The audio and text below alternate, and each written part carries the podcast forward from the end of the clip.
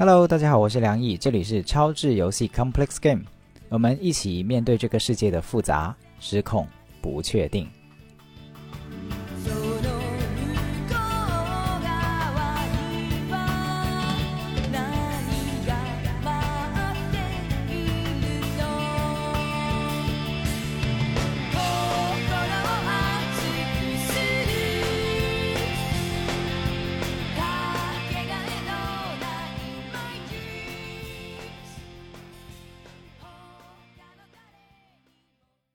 Hello，大家好，我是梁毅。然后我们这一期呢是有老嘉宾的回归啊，Steve 啊，也是大家很熟悉的朋友了啊，欢迎 Steve。Hello，大家好，今天是又又到了这个好像是半年，大约是半年左右，大半年左右一一一度的这个串台阶段，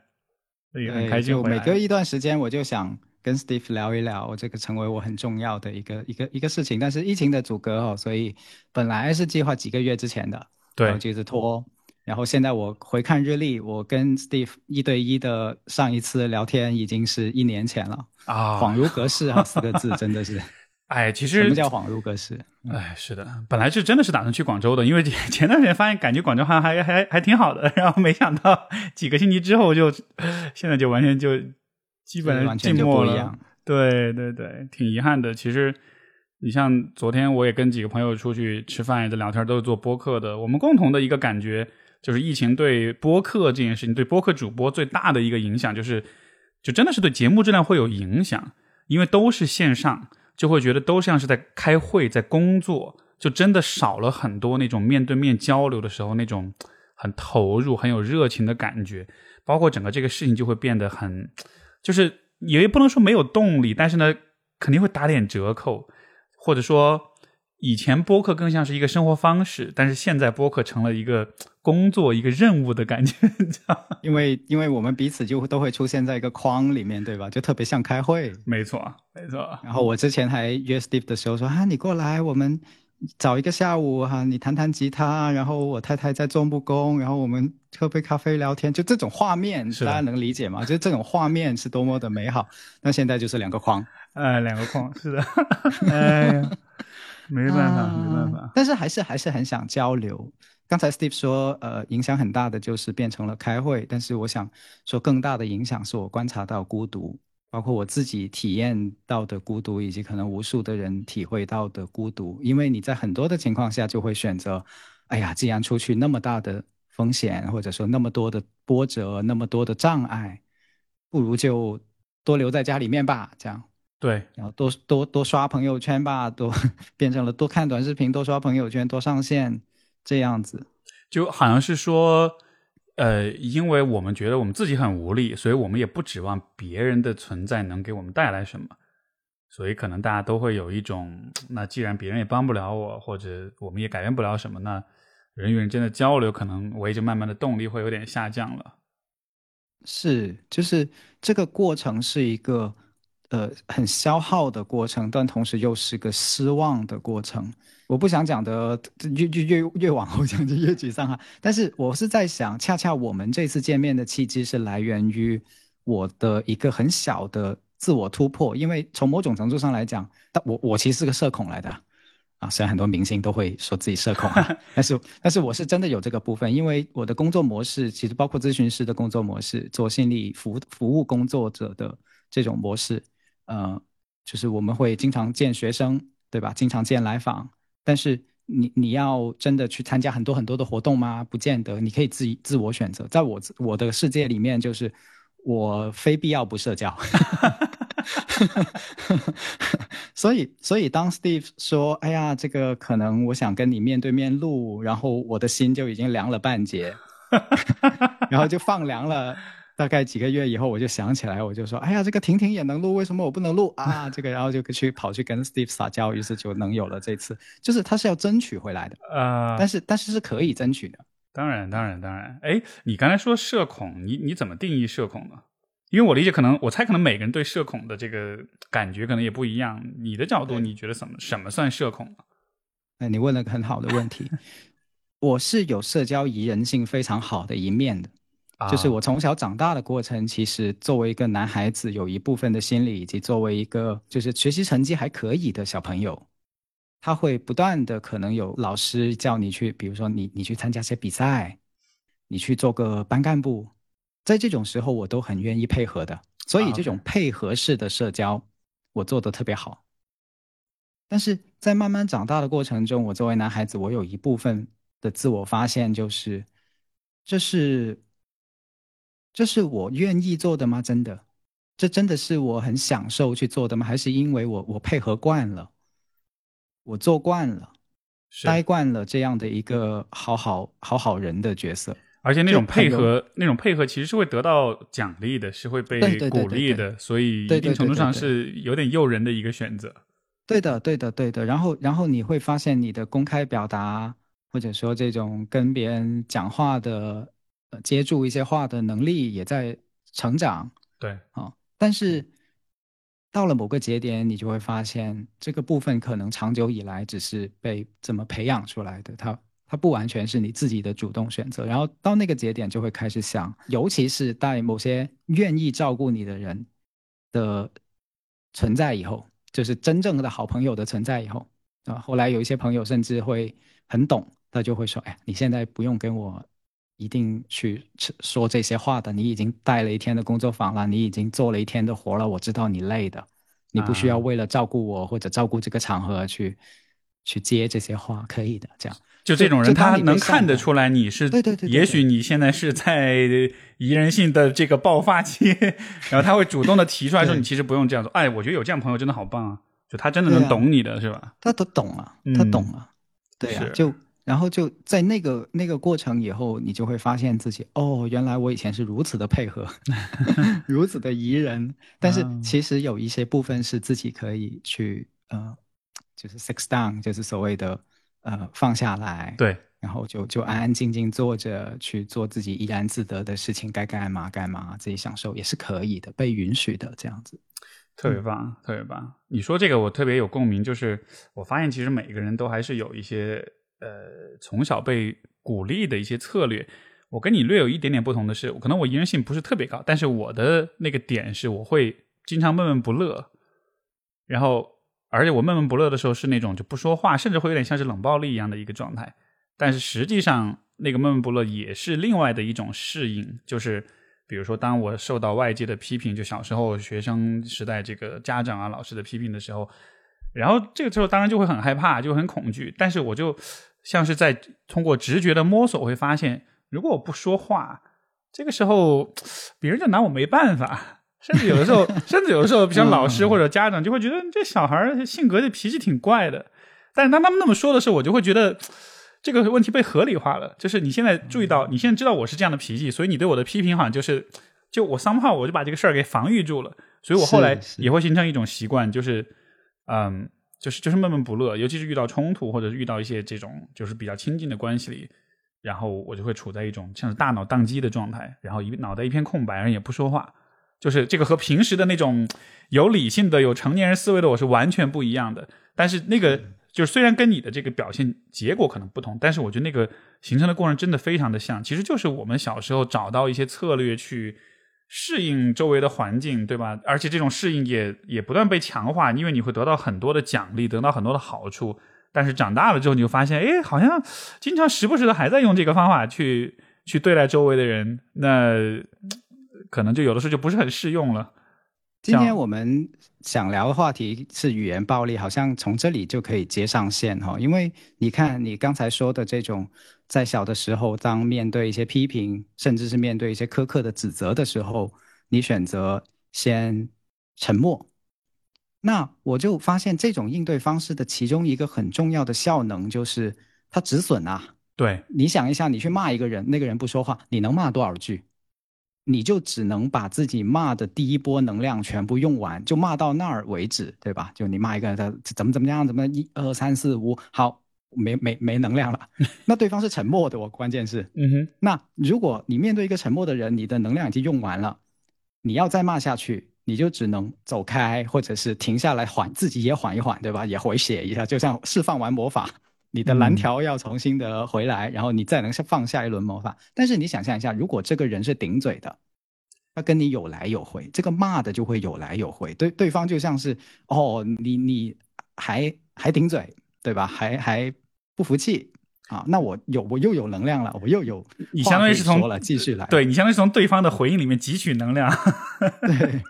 对，对，对，所以从从这个呃，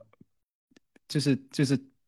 攻击的角度来讲，其实这是很好的一个化解了一些攻击或者停止了一些暴力的手法啊、它是个成功的保护策略来的，从某种程度上来说。但是嗯如果它一旦固化成了一种长期的惯性的习惯，那么对于一些真正想找你沟通的人来说，他就会有痛苦。是的，就是当对方其实不是要攻击你的时候，当对方只是想要好好跟你讲话，或者说对方可能确实是想让你看到他的一些很激烈的情绪，甚至那个情绪都不是冲着你来，但是一旦你把这个场景感知为、解读为是对你的一种攻击，那你立马就是。对吧？就 shut down 就封闭了，然后这个时候对对方对方反而就觉得你你是不重视我，你是忽略我。对对，哎呀，这个 太熟悉了，这样的过程太熟悉了，对吧？对啊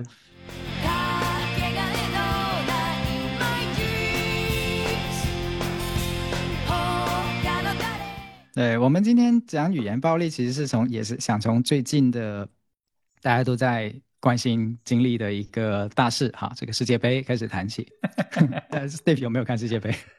有啊，昨天、啊这几天都基本上都有看，我觉得还挺有意思的，就是呃不同的队伍的那个今年的表现啊，尤其昨天晚上巴西上了之后，我我感觉今年的巴西很有冠军相，所以我先提前立个 flag，、我觉得今年冠军应该会是他们。OK，我我我是不太懂足球的。我看世界杯的乐趣，我发现是看世界杯的评论区，就看大家怎么看世界杯，这个比世界杯本身好像还有趣。啊，哎，那您看哪儿的评论区？会就是微博、虎扑还是什么论坛什么的吗？呃，有论坛的，体育论坛的，然后也有朋友圈的，因为它也会外溢到朋友圈啊、社交媒体啊这样子，就是一个舆论场嘛。现在我们所说的舆论场，就是既包括朋友圈，也包括微博，也包括。当然我，我我特别一点啊，可能我没有装微博，我故意卸载了。然后，所以我这是特别好的选择，我跟你说，特别特别有利于身心健康的一个有利于身心健康是吧？对是我有些节目我也没我也提过为什么做这个选择，我也推荐大家做这个选择。卸载微博这个有利于身心健康加一哈，这 个对。然后然后回到话题，就是我会看一些论坛，以及看呃朋友圈里面的像什么 昨天那个梗啊，有什么几二十二个外国人跑来跑去，然后有一些新型骗局啊，有二十二个外国人跑来跑去，然后大家的钱就没了啊，这种、啊这种梗。对，我看到是说阿根廷爆冷输了之后，哎，不是那个德国爆冷输了之后，还说什么？哎呀，咱们就反正就就什么天台见啊，类似这样的话啦，很多人都在讲。嗯，是。坦白讲，我这些梗笑的时候，我伴随着一丝丝的难过，因为我的同理心告诉我，的确有很多的人在赌钱，尤其是呃经济不好的情况下，疫情各种干扰的情况下，赌成为了一个很很很多人会去祈求的的地方。对，对，是有一些哀悼的。嗯，而且这种赌，就是其实我以前不是特别理解哈，就直到呃，哎是哪一年世界杯？就是上上届吧，上届世界杯的时候，我自己也有一场球，我就我就我就我就去试了一下，我买了一张那个彩票，然后我才有了一个亲身体验，就是实际上你你买了下了注之后，你看比赛真的就会更投入，因为它跟你的利益是直接相关的，所以我意才意识到这种。像这种赌球这种的，它实际上是给你带来很强的那种精神刺激的。而你刚才是说，现在疫情期间，可能就是大家其实是处在一个刺激不足的状态之下，因为你关在家里，情绪又很不好，你需要寻求一种很刺激的方式来进行娱乐。那这个时候，可能赌球也许就会变成一个怎么说呢？就是代价很大，但是确实效果还可以的一个方式。它是一个参与的方式。坦白讲，就是因为我自己不太常看足球，但是我很常看篮球，然后我就非常讨厌那种不知道为什么会在结，就是点开一个球赛就直接把我给比分都打出来，就是结结束了的那种。我要专门找那种没有结束比分的那种回看，哦，就是有点像剧透一样的是吧？对，剧透了，差很远，差太远了，那个心态感差的太远了，就是那种我你不知道输赢去看的这一场球，跟你知道输赢去看的这场球，是心态上有巨大区别，而且谁是你的主队，这个心态是差得很远很远的。所以这种，比如说你喜欢的球队，你不知道他会输还是会赢，你就会就这个是个心理赌注。对，他只是没有没有现实用用用钱去下注，但是你用钱去下注，你就会更更上心，对吧？你可以理解成这个钱就等于把你的一部分的呃投入给投进去了，这个上心程度是那么那么大，就否则为什么会有人看电看着砸电视，对吧？把电视都砸了很多网上的视频，对吧？那这这个时候，其实我觉得刚才你说那点是非常对的，就是疫情期间大家都很缺乏一个亲身投入的渠道。然后球赛有有那么帅的帅哥在远方，对吧？为我奔跑，我 我那么多的人一起跟我欢呼，然后关注进还是不进，哇，这个你都很难想象出一个如此高效的，能够让如此多的人找到释放感的一个方式。你我我要重新发明，我都不知道怎么重新发明这样的一个方法，但是它就满足了，刚好满足了刚才我们想想所说的这些所有的需要。是的，是的，而且我嗯觉得真的是有种幸运的感觉，就是最近幸好有个球赛可以看。虽然我平时也不太看球，但是还是懂、略懂一点点足球，但啊也会把看球想当做一种享乐。然后我真的觉得哇，就相当于你有一个可以逃避的东西，嗯不然的话那怎么办？那就只能还是刷微博、朋友圈，那就还是每天看着各种各样的这种很让人不开心的事儿。所以能有能能有这么一个很多人都在关注的东西，还是挺好的。你说到你说到这个逃避两个字的时候，其实我想，当我们想到逃避两个字的时候，是有很多的耻感的，就 feel shame。对，feel shame。但是我有时候在想的事情是，我们慢慢的会处于一个多线的生活，就是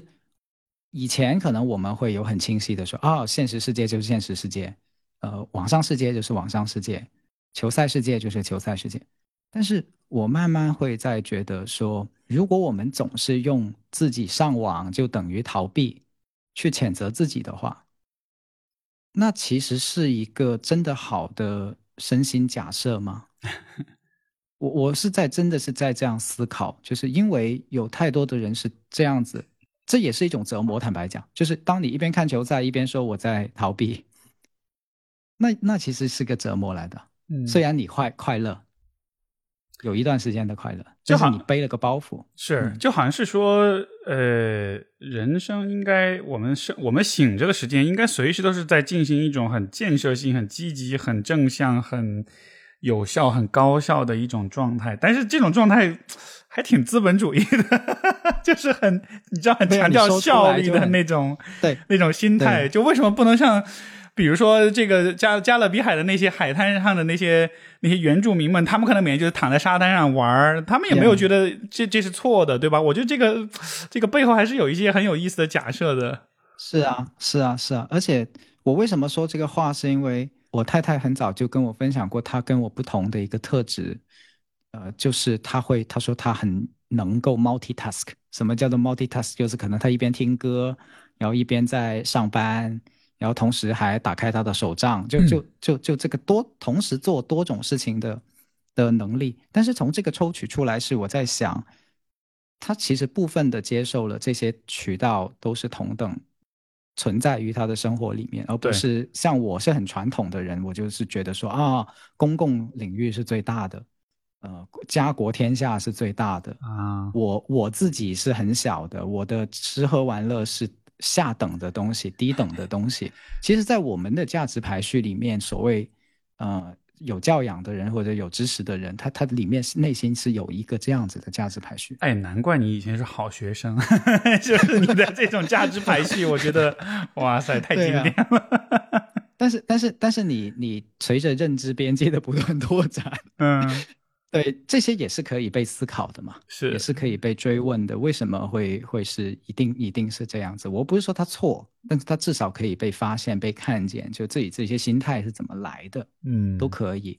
然后今天我们谈足球的时候，其实是我我之前跟 Steve 讲说，我说为什么我想谈这个，是因为我发现我我自己喜欢乱改名字哈，把它这种现象叫做中国足球现象。怎么讲就是？中国足球一定是我们在看足球的时候啊，我等一下我要澄清一下，不是中国足球，中国男足中国男足。是 的，嗯，男足跟女足完全不一样。对，当大家说就一提到中国男足的时候，就会有很多的语言现象。我发现好像大家去骂男足的那些话，骂得很难听，骂的而且是五花八门又很爽哦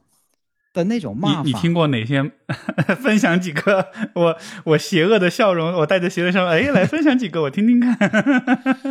呃，最经典的可能大家就看过范志毅的那个嘛，就什么输完什么就是输什么了没输不像什么，呃，我都复述不出来了。好，就是输完泰国，输老挝。输完老挝，你还能是大概是那么个意思，对吧？对对对对对对对对对。嗯，然后类似于，而且而且关键是它不在于骂得多恶毒，而是关于骂在于骂得多经常。就比如你日本队出来的时候啊，中国队又要出来挨打了；沙特队出来的时候，中国队又要出来挨打了；啊，美国队出来的时候，中国队又要挨打了。就是什么时候，但凡提到足球，或者甚至都不用提到足球，啊，这个中国男足都能够出来挨打的，这才是呃，我我觉得有趣的部分，就是因为我发现这个用骂去作为交互方式，已经成为了球迷跟球队互动的方式，或者说球迷跟他所心爱的事物的互互动方式。我是想把这一点提出来，就是我有的时候会思考，为什么你跟你所爱的东西的互动方式是骂？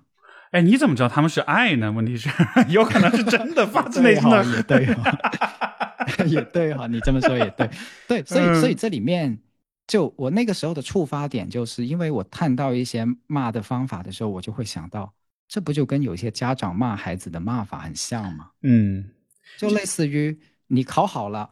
啊，那是你应该的，你这次卷子出的难度低啊，然后是对方的主力都没来啊，就是等于说这老师没有把真正难的题出给你，所以你才考得好的啊，然后考得不好了，还真是菜。这个对方来这么差的人，三线队你也输，一样的嘛，就就说，哎呀，老师这次出的题也不难，为什么你会考成这样？有很多的指责的方式，就好像什么的那个那个感觉，就好像不管我表现的怎么样，我我总是会挨骂的。你说这个，呃，我能不能这么理解？就是因为你说到骂是我们跟世界互动的一种方式，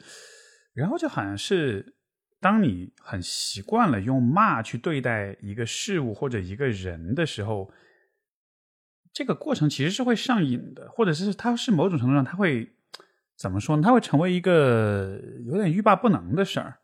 因为他好像，因为我们想到骂的时候，我们总觉得骂人的时候，我自己也是不开心的，或者说这段关系很不好，所以通常我们会避免去骂别人。但是你看，像骂国足这件事情，就真的是会骂出快乐的，是会是会是会骂出愉悦感的，是会会骂上瘾的。哪怕是是你真的是发自内心的很难受、很痛苦，但那个时候就好像真的那个骂里面带着某种很吸引人的东西。而刚刚你讲的，像比如说家长骂小孩、老师骂学生什么，好像都有一种像是类似是施虐的快感那样的一个感觉在里面。我自己对这个问题的观察就是，是不是当你去这样子变着变着花样去骂一个对象的时候，你自己的不堪就被隐藏起来了？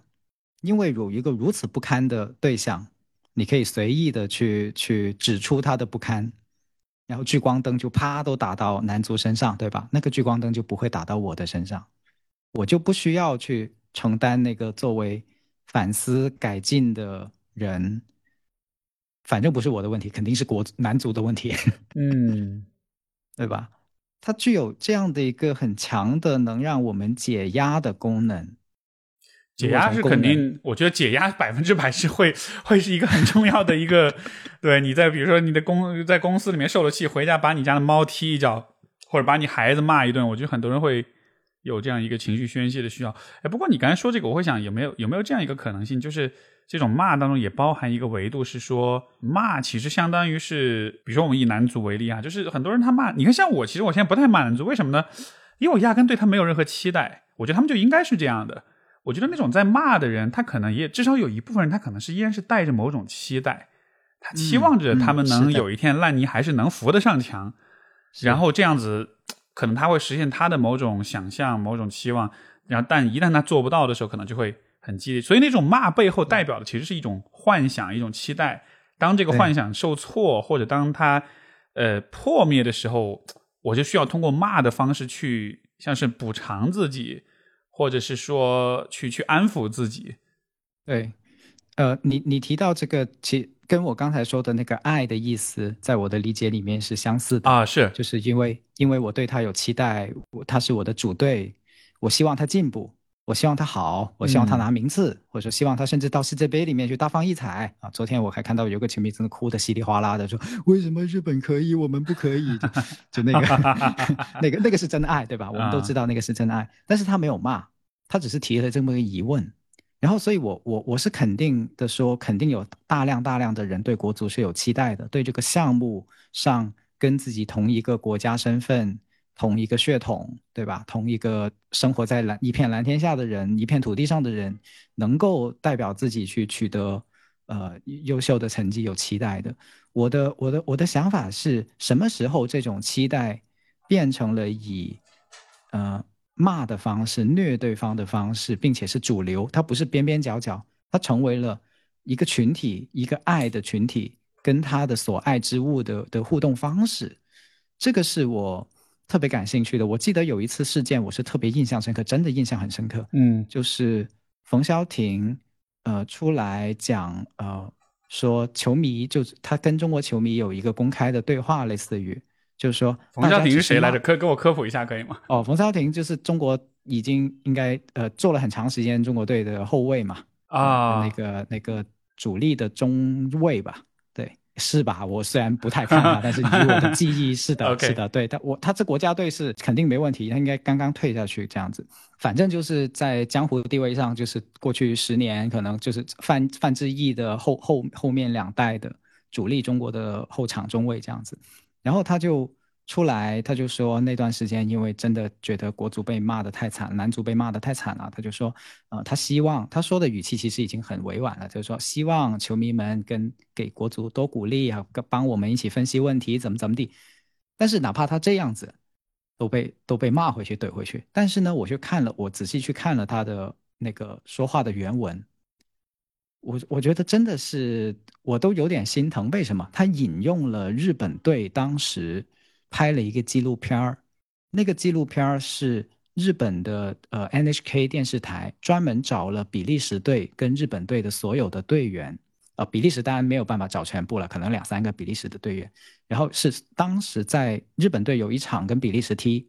他们是有机会逼平，然后那个拿到世界杯入场券还是什么的，但反正就很关键的一个赛事，但最后的一分钟丢球了，哦，导致他们导你是致他们输球。那个应该是有一年是八分之一决赛，最后的黑暗十三秒什么的，对对对对对对，什么什么的，嗯然后德布劳内单刀的那那那一次，然后那个电视台就去采访了很多的日本球员，然后也跟教练一起去分析，就用几十分钟去解解构那十几秒到底发生了什么。无比的专业，就是我一个对足球专业一无所知的人，看完那个纪录片，我都完全明白了什么叫做差距。就是表面上是那十三秒的几几十秒的差距，但是背后是无数的专业的瞬间。啊、它的差距其实是很大很大的。然后嗯等等于说，日本人看懂了，明白了问题在哪儿，差距在哪儿。如果要改善技术的话，从哪些细节下手，就完全就明白过来了。冯所以想说的是这个。所以他们今年这个一就是爆冷就不干掉了德国。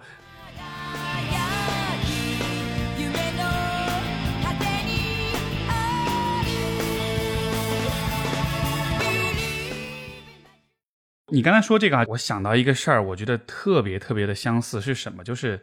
你有没有在比如说抖音那种短视频平台上看到过那种家长辅导小孩做作业，然后可能一个很简单的题答不上来，然后父母就就各种崩溃、各种暴怒、各种气，甚至还哭啊什么的。那种九九七十二八八六十九，就是然后就小孩就瞎来，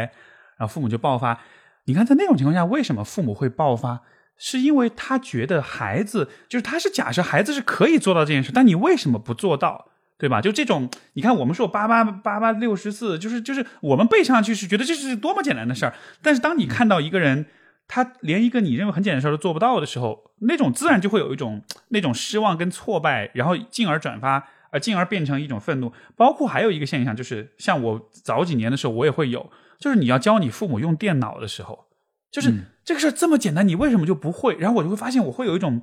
忍无可忍的一种愤怒在里面。所以我觉得这里面的相似之处就在于，比如当这些球迷在看球时，他可能也是一种心态，就是这个踢个球有什么难的，对吧？出个线有什么难的？就是其实还是他可能不是那么理解这件事情到底它的难度在哪里，或者到底他提高的方法应该是什么样的。然后就好像是你是一个呃一个一个弱队，你怎么去提高？这个提高不是说我骂你两句，你一下就精气神儿上来了，然后你认真专注一点，你就能踢好，对吧？而是说他需要花一个很长时间去建设。所以你刚刚提到日本队，我觉得是一个特别好的例子，就是日本的对足球的这种建设，它真的是就是他们是他们是以未来三十年的发展为规划方式的，他并不是说哎，我明今年明年我就要怎么着怎么着。但是我觉得，可能很多中国的球迷对于国足的这种期待，就是我都我不管过去十年这个整个职业化的过程是怎么样的，整个球坛培训体系是怎么样的，我也不管青训体系怎么样，我也不管人才输送，我不管所有这些问题，我只想要今年或者明年，OK，咱们就出现，你不出现你就是个垃圾，就是会有一种非常武断的一种呃一种很苛刻的一种要求在里面。对，然后我觉得你说的这点特别特别有洞见哈，就是包括家长对孩子的这种，我们把它称之为无能愤怒啊，无能的暴怒。对对对，这其实是很来源于你想象一下，如果这个家长他是个认知心理学家，他是个可能我跟你这样的对人的认知过程有更深刻理解的人，其实我们是愤怒不起来的，因为我们知道一个人要做一件事，他不是理所当然的，他有很多的我你的大脑发育，包括就是很多家长可能不清楚大脑发育它是有阶段的。啊，不是说他在三四岁的时候就明白一个成年人他的世界跟成年人的世界是有巨大的差异的。没错。就当你知道这些的时候，你再去想他要怎么做一道算术题的时候，那个心情可能是完全不同。对的，就像比如说，你看最近一段时间，比如陆陆冲嘛，很多人玩陆冲那个，然后我觉得，但凡你尝试过，你就知道，刚你你刚刚站上去的时候，你是非常非常难把握平衡的，而你会非常的难以克服那种怕摔倒的恐惧，所以你动作是完全是僵硬的。就这个阶段是，你就算你看过很多的视频教你要怎么做，你就是做不到。它不是一个你敢不敢或者你愿不愿意的问题，而是它就是有一些因素是你需要通过时间、通过经验的积累，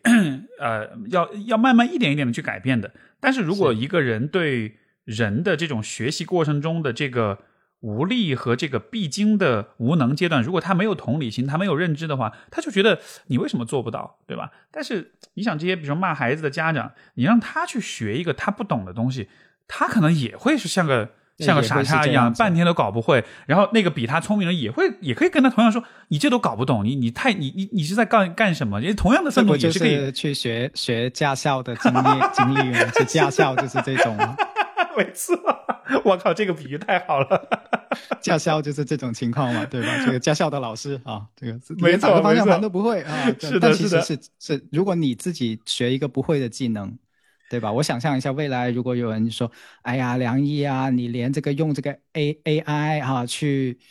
这个这个布置一个分布式的情绪堆展，你都不会，what 什么什么是分布式堆展？什么？嗯 我就对我就疯了，我要。我觉得我们刚才解锁了一个小朋友们，如果我不知道我们听众有没有那种小孩子、小朋友，让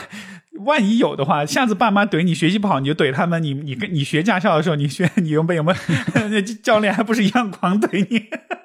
有的有的，我的听众里面据说有五六岁的，是吧昨昨天有一个家嗯长很有意思，对，所以所以这里面其实是确实像你所说的有一个认知以及同理心的过程，这也解释了在足球它是一种运动，运动意味着你是观众，你看别人踢，那跟你自己踢其实是很不同的。是之前我有看过一个漫画，很经典，他就说有一个人是不是很喜欢看格斗比赛，就是属于那种呃自己东西其实一窍不通，但是只是主观上喜欢打打打 MMA 的那种人，然后他就透过看了很多比赛，就嘴巴上说的，就是各种各样的套路都都都很很专业的样子，但是他真的被一个拳馆的呃女孩子拎去拳馆嗯对对打的时候，他不到一分钟就倒下了。然后那个漫画，那个漫画就描述那个他不知道惹到了什么人，然后他要在一个月里面特训，啊去成为可以呃扛扛过那个比赛的人。OK，然后那个教练对他的要求就是，你什么技术都不要练，因为你现在练技术没有任何的意义，你就是去每天跑十公里，去去把你的体能推上去。然后他每天跑跑跑跑个五公里，就一条狗这样子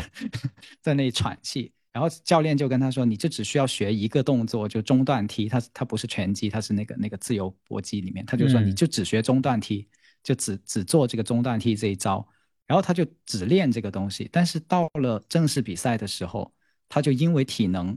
上去了，嗯因为这个只会中段踢，但是又坚持中段踢，这个硬是把这个比赛给扛成五五开。对，就是这个漫画其实就是想告诉大家，就是在你的世界里面认为如此简单初级的一个东西，在你真正去做它的时候，它的难度可能跟你想象是完全不一样。你以为国足前插啊，前插前插啊，强点强点强点，哎，同学，你知道强点有多少技术要领啊？是是，一百两百个技术要领在里面的，嗯对？吧？但是球迷看着就是你抢到了没有？是的，是的，我觉得这个当中可能其实牵出了一个很深的一个问题，就是是我觉得是跟教育有关系的。就是当我们、比如说我们这代人在接受教育的时候，老师包括家长对于人的学习的这个过程的认识是非常简单粗暴的。他会认为就是我教给你一个道理，你会，你做一遍这个题你就应该会。他不考虑人的那个 learning curve，那个叫什么学习曲线，对吧？就是我掌握一个东西，我是需要有一个过程的，这个过程是需要大量的练习，需要大量的试错，就这才是人天然会有的一个学习过程。我们的学习的，我们的教育体系当中带着普遍的假设是说，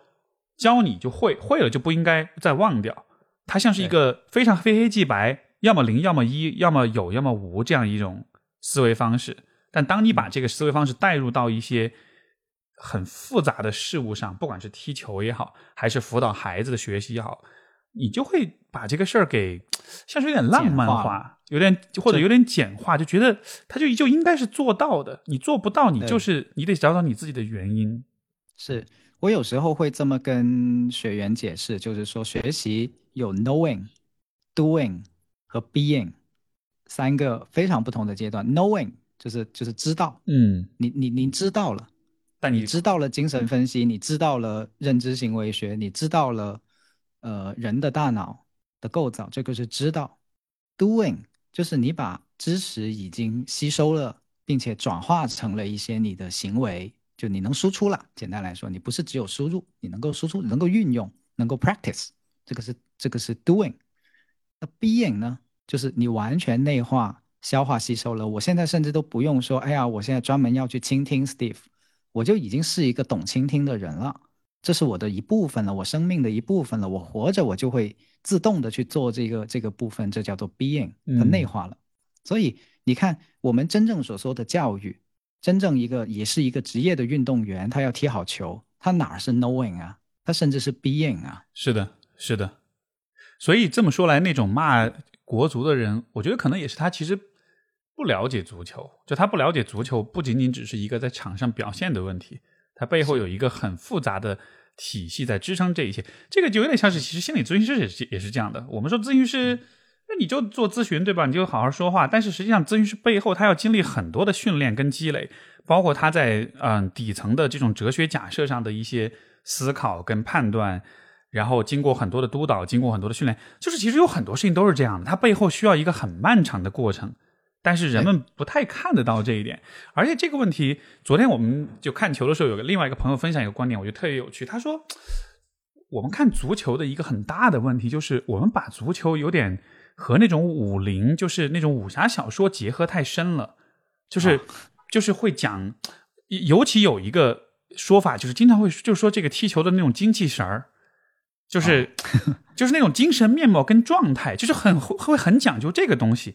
但是问题是，当你讲这个的时候，你就会觉得这个是一个球员主观意愿上，他精气神不足，他没有打起精神，他没有鼓起勇气，所以他踢不好。但其实根本就不是，这个完全就是一个球员背后整个训练体系、整个这个复健、医疗、营养，所有这些体系全面的不科学、不专业，跟不上，最终导致他显得是精气神不足，但其实那个根本就跟精气神没关系。所以我们看球就是是会用这种很很武侠小说的这种语言去把这种东西给浪漫化，那结果就是你就看不到真正的结果，真正的实际的这种战绩胜绩，它是来自很多非常科学的这个呃呃呃这个支持跟训练过程的。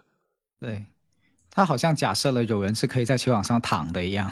对，或者说就是 不可能啊！对啊，或者就是说是啊，我突然一下我就我就毅力爆发，我就怎么着，就是有一个精神上的那种一个选择，我就对吧？就是用一个精神力量去支撑所有这些差距，但是根本就不可能，那完全就是做梦。你自己去打打球、踢踢球就知道了嘛，对吧？你你你你一从你上场，教练逼吹吹响哨子的那一那一个瞬间开始，你自己其实就已经身在环境中。是，然后我们什么时候会沮丧？就是会说，哎呀，怎么我的队友都不回防？那个时候你就会沮丧，对吧？你是跟整个环境在互动，最后做出了自己做还是不做什么的选择。就包括昨昨天那个说什么葡萄牙那个门将，呃，差点被最后十几秒偷掉 偷掉球，然后扳平的那个，就说他后面的评论说啊，要是不滑倒进了就世界级。我去看了那个录像，对，我是不太懂足球的，但是我知道他为什么滑倒，他不是纯粹的滑倒，严格啊。来说，他是要想在最短的时间里面，在那个门将还没有觉察到的瞬间就把球抢下来，所以他只能用一个侧滑的动作去尽快的接触到那个皮球，嗯，但是他的重心在很有限的时间内又没起来，其实不是他起来的慢，是对方的后卫在他往前冲的时候就已经在回追了。对对对，球迷只看到球，没有看到那两个回追的后卫。那两个回追的后卫纪律性好到什么程度？其中一个后卫放弃了去追球，直接去去追球门。球门，对对对对，是的，是的，他的他的那一瞬间的选择，决定了后面那个球皮球慢慢的在滚向球门的时候，他有机会去把它解围。嗯，就是如果你去细看这些技术动作，你会发现是十几个专业的判断，最后才成就了这个球没有进。是否则，否则一个细节不对，这个球就就进了，或者是以另一个方式结局了，就抢不到或者什么样子。它是有大量细节，所以但是你会看到球迷都都在说什么，哎呀，这个门将啊不专业啊，啊怎么都是都是已经本场比赛已经好几次了，能不能？就我心想，你们真的有看专业的部分吗？是，哎，我觉得你你说这个让我会觉得哈，就是为什么国足被骂的这么厉害？因为其实在中国可能踢球的人还是太少了。嗯，是的，就是是我说的踢球，不是说日常生活中的休闲的踢球，而是就是整个从小到大的这种青训体系，真正经历过专业足球训练的人是很少。因为像日本，你像德国，很多国家的西班牙，它的整个青训体系非常完整，而且参与的人非人数比例非常的高，足球场的这个这个呃数量，呃人均的这个拥有的数量也很高，也就意味着很多人他他他踢过，他有这个实践经验，他知道这个过程中是什么样的。我觉得我们看这种东西，觉得很多人都在喷，可能恰恰是因为我没有这个实践。我们当然这个又有很复杂的原因哈，但就是说很复杂的原因是就最终的一个结果，就是很多人他看他骂，但实际上他真的就是不懂，他没有在像你说的 doing 的层面去体会过，所以他才会觉得这是一个你为什么做不到的事儿，就好像是家长要求小孩去学懂一个题，但是家长自己也不会，甚至他自己也没有那种去去搞懂一个问题的那种经验，然后他只是在旁边指手画脚，所以就会带着那种像你说那种无能者的愤怒的那种感觉。对啊，就是如果我有一次听一个讲圆周率的视频，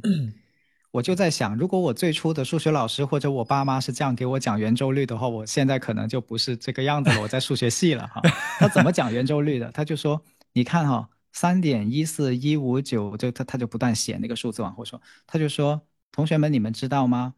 这个省略号后面的数字是无限而且不循环的。这是第一句话，他说：“但是你们知道这个无限不循环是什么意思吗？他的意思就是，你未你现在的手机号码、未来的手机号码，甚至你所有读过的书，如果把它转成号码、数字，都会出现在这个圆周率里面。你一生的故事都在这个三点一四一五九对对对无限循环的数字里面。这是个什么样的结构？是整个宇 宙都在这个里面，这是个什么样的结构，同学们？然后我在这想，天呐，哦，mind blowing，对吧？对你，你 mind blowing，就你你开始在思考，天呐，这个这个数学的问题，原来跟我我的整个全身所有的细胞，我现在所目之所及的所有的一切都有关系。它不是一个所谓叫做算不算得出来，现在算得出来你就能交作业的数学题，不是这样子的。所以是那个热情去支撑学习，而不是爸妈拿着个鸡毛毯子说：“那你做完没有啊？你不做完怎么怎么着的哈？”这个那个是惩罚，嗯那个是一个在没有找到动力的时候不得已而为之一个一个很呃，所以这个好像又又回应到了骂国族这个问题上，就是你没有热爱的时候，你就只能用一根鞭子去鞭打他。嗯那那个那个更吸引你的东西在哪儿？那个更驱动你不息，你的血液永远会被那个东西点燃，驱动的东西在哪儿？如果没有那个东西的话，我我就剩下鞭子，我就我就只能骂死你。嗯用这个方式去做一件好像绝对正确的东西。呃，当然这个这个这个有点跑远了哈，我不知道。嗯我是觉得，如果从刚才这个逻辑来继续往下去说的话，其实骂国族也好，还是所有的这种怎么说呢，语言暴力也好，可能这当中还是包含着一种，就是就是一种换位思考跟同理心的一种缺失，就是因为没有，嗯，我觉得尤其是我们，我们其实特别的不擅长去同理心困难这个，就是人遇到困难之后的这个这个状态。踢球也好，学习也好，做任何的事情也好，人在遇到困难的时候，其实是一个很不舒适的状态。然后其实是需要很多的支撑，需要很多思考，需要反复的尝试。就是，但是当我们作为旁观者看到别人遇到困难、遇到挑战的时候，我们会觉得好像你只要精神力量就够了，其他的话，其他的问题都不是问题，就看你有没有这个意愿，看你有没有这个，就是它是一个就把它归归结为一个完全主观的一个东西。然后一旦你没有做好，一旦你失败，或者一旦你想放弃什么，立刻就会对你进行一个人格评判，或者是一个道德评判一样，就还是把这件事儿给非常的简单化跟浪漫化了。所以说那种，然后这个时候人就会有，这个时候你就得到了一个借口，我就可以用很暴力的方式去批判、去攻击呃一个人。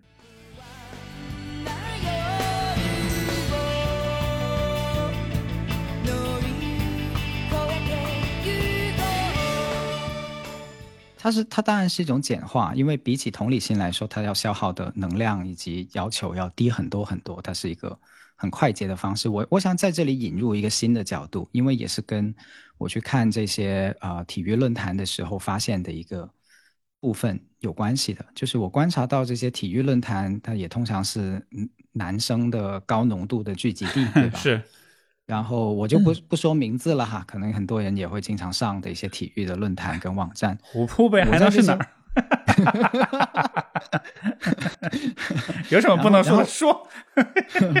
然后，然后我就会在上面看到好多的这些艳女的言论哈。坦白讲，真的是各种五花八门的啊呃，我不想给她打艳女的标签，但是比如举个例子哈，她会用呃说女性就是很多女生就是小仙女啊，这个怎么怎么样，想结婚呢，就是想捞男人的钱哈，然后还带着很多的敌意，然后他不仅不仅这个厌女哈，而且可能会对黑人也会有很多的不友好的言论啊，觉得。然后又把这两个东西加起来哈、觉得女生就是喜欢找黑人，就这这这什么鬼？嗯但是嗯是事实，就是你会发现这个论坛里面会越来越多的人，我也不知道是不是运营哈、我也我我我不猜，但是我知道互联网里面是有一些运营的方法的，就是故意运营一些愤怒的点，或者是故意运营一些呃所谓叫做能够戳到大家的对痛点的点，然后有一些话题就会特别特别经常性的成为这种故事的框架框架，就比如说啊、某个某的女的呃其实是怎么怎么样矫情，但是呢又又在那里哭闹等等等等等等，就是很明显的形成了一种呃可能如果打标签的话就是反女权的这样的一种风气，然后并且我观察到这个人群不在少数。然后它有一些特征的，像像连接起来的，像呃不喜欢女性，然后不喜欢把给女性贴一些固定的标签，然后也不喜欢黑人，然后也当然也不喜欢美国人，当然不喜欢任何的外国人，甚至是，然后非常不友好的，甚至不会会觉得犹太人是是什么世界的类似于某个 boss 这样子，嗯就他有一套想象，并且信这些信这个故事跟想象的人不在少数。嗯啊。然后我也尝试去观察了一段时间，我就发现，呃，就是如果我们用刚才的逻辑的话来说，我们能够骂死他们的，我们能够怼死他们的，我们有一万个理由去怒其不争，对吧？但是我又隐隐约约的感觉，他们的语言暴力，或者说他们的的这种有偏差的想象下面，是很多的自卑以及对于某个群体的的敌意。就那个那个感觉有点像是说，女生这么骂我们，那凭什么我们不能这么骂他们？啊的那种感觉。嗯所以我我把它提出来是有两个原因，一个就是这个群体在不断长大，好、并且不不随着不不是很简单的说我们现在不认同他们，他们就不存在，或者说呃我们就能够让这样的现象消失。恰恰相反，我们好像观察到随着呃言论的不断延伸，这个群体好像是在不断生长出来。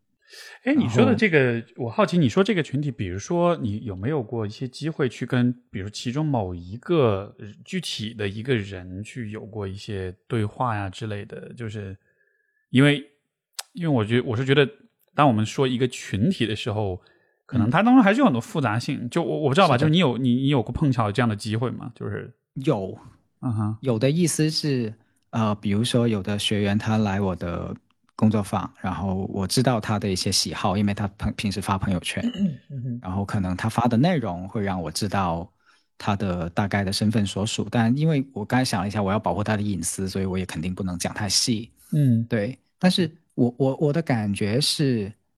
呃，如果真要我说的话，他就是他本性不坏，简单来说，一点都不坏。尤其是如果当你跟这个人已经认识的时候，你你对我刚才所说的那些特征的想象，可能马上就会不一样。比如，可能我刚才说的时候，你会想，哎呀，这个人肯定是农村出来的啊，然后呃文化水平低，没有受过什么教育的。但是其实不是，恰恰不是。因为刚才你说这个的时候，因为我也在想，就是说这样的人他可能是什么样的哈。然后我倒是可以分享我的一点点那个经历，就是以前比如说通过这个呃像知乎提问呀、或者有其他一些求助的渠道，我其实是跟有一些人对话过，就男性，有些人、有些人就是在跟我问关于厌女的一些东西。就他可能在哪里读了一些关于就是这种呃说，比如说所有女人都有强奸幻想啊，这样就被强奸幻想啊这样的，来问我是不是真的。有些人来问我说他有处女情节，他改不掉，应该怎么办？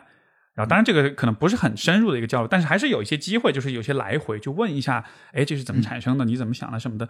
然后然后我发现好像至少我的经验里的一个规律就是，其实他们对这些事情非常非常的无知。就他其实那种无知，不是说是不是一个道德评判的无知，而是说他确实就不懂。在不懂的时候，好像人就会形成一些像是自己很主观的、很自以为是的一些一些判断，但是这些判断又很容易被外界的一些声音给利用。你看，像刚才我们说到，就是你说这种论坛上有这种呃什么厌女啊，或者是种族歧视啊什么的，包括你说到有一些平台可能它有这种运营的策略，对吧？就是因为人很容易被恐惧跟暴力所驱动，恐惧跟暴力是社交社交媒体平台算法里面可能是最优先、最推崇的一个一种情绪的元素。任何引起人恐惧和愤怒的内容，都会有大量的转发、大量的这个流量。那从运营、从平台、从算法的角度，我当然就会想要去推更多的那些其实你很不懂的东西，对吧？所以你想在，比如说在一个纯直男的一个一个论坛里面，懂足球的人肯定很多，但是这个论坛里面对于真正对于女性、对于种族问题的了解的人有多少？我觉得这恰恰是他们最不懂的东西。但是这个最不懂的东西，也恰恰就是最容易引起他们那种因为无知而产生偏见，包括产生愤怒，包括产生恐惧，就好像是就是无知像是一个温床一样，一旦你对一个问题无知，别人稍微给你灌输一点什么，你一下子就会产生很多的偏见啊、跟歧视啊、跟攻击性啊或者什么的，然后这一事儿一下子就这个整个事儿就会被就会被点燃起来的。所以我我对想表达的意思就是，因为我是想我们怎么样，我们可以做些什么事情去减少这种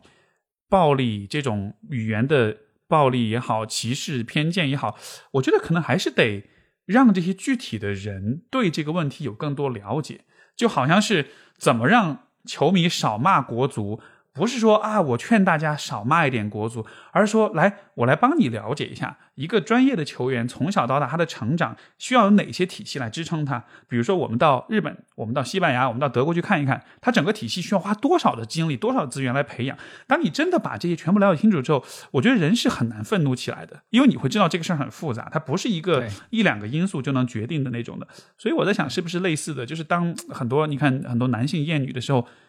当你真的去问他，你会发现他真的不懂哎，他真的就是连基本的，比如说你有处女情节，你连基本的一些生理上的一些常识都没有，对吧？那个内层膜，它它的存在和不存在的区别到底是什么？那是不是一个真正的一个值得去关注、去重视的一个生理结构？对吧？就是有很多很多的问题，他们是你会发现他们是完全不了解的，所以才有了这样，就他的无知给这种无这种无能者的愤怒，我就完全像是一个提供了温床一样的一个过程。然后我觉得你说的这个非常非常对，就是有的时候论坛它最初是以拓展知识边界的角色出现的，对吧？但是在呃互联网发展的过程中，它也慢慢成为了相同身份、相同认同的人所聚集的一个方式。就但仅，但是它仅仅是认同而已，对就是基于某种共同的认同。但是这个认同的东西，它到底科不科学，或者说是不是真相，不一定。也可以完全的谎言的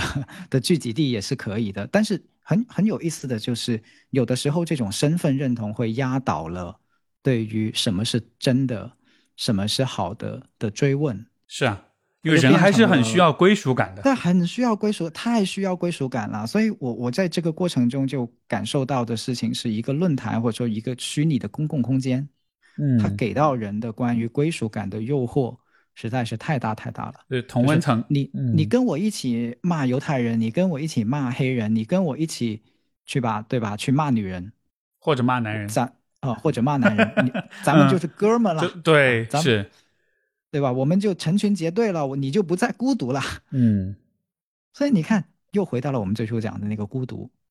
的的地方是有关系的。当人很孤独的时候，就会寻找同伴。但问题是，这个是一个有机的，呃，好地方呢，还是你找到了一些其实可能会把你带到歪门邪道上去的人呢？这个就是需要需要去细看的跟留意的部分。没错但，是又很不容易。有的时候我是真的觉得很不容易，就是我怎么让一个，因为体育这个东西啊，它的渗透率太高了，真的。嗯我有时候我都跟我我我太太讲，我说我们以为只是一部分人看世界杯，不是的，是比我们想象中多得多得多得多得多的人去看世界杯或者看春晚。嗯我们以为只是一部分人看春晚，但不是的。春晚的数量级比起我们接触的任何一个节目都要多。比如在我的世界里面，可能 Steve 说，对吧？跟我的播客节目啊，OK 啦，这样我们跟那个比，完全就是，对吧？是不是什么跟什么了，不对根本不存在。我们几乎就是这个状态。包括足球也是，足球的那个观赏的门那个门槛其实很低，所以大多数人都能看懂。对，但是我是在想说，那些出现在足球比赛的评论区的人，他们是如此容易的找到了一个地方去连接，那个是他的世界。我怎么样让他看到更大的世界，又又不是那么容易，确实。这个可能也是涉及到一个，呃，这说的大一点就是自我意识的觉醒啊，就是，嗯就是说，就是说，像你刚才所说的，就是你要去真的去了解什么是真的，或者你要去，对吧？拓展你的意识边界，你要去拉扯你的观点跟看法，你要跟不同的人碰撞，你才能知道一个事情它的多它的多面性，它的复杂性。但是这个过程在认知上是很消耗的，而且有可能是很痛苦的，因为它意味着你需要不断的去怀疑跟颠覆你自己。然后呢，但是当你这样做，最后的好处就是你对事情越来越多的认知，你就越不容易受到一些外界一些偏见、一些灌输啊、或者意识形态的影响，你就更能够形成你自己的思考跟判断，也就是所谓意自我意识觉醒。但是当人们因为各种各样的原因，他不愿意或者不能去拓展自己的时候，他给自己相当于是在精神、在认知上留下很多的空白、很多的无知的空间的时候，这个时候就你结果就是他对他自己的，就他也更容易被别人影响跟操纵，他对他自己的这种自我决断其实也就会很弱，就好像看上去啊，你厌女也好，你种族歧视也好，看上去好像是你的一个一个像是你有你自己的一个观点，其实不是，其实你就是为了那一点点可怜的归属感，然后你跟一群人在一起喊喊口号，但其实你自己也不知道你在干嘛，然后这个这也也也不是你自己经过你思考判断得出来的一个结论，你纯粹就是一个附庸，甚至说你的你的意识都是处于一种半意识的状态，你并没有真的意识到你自己到底在干嘛。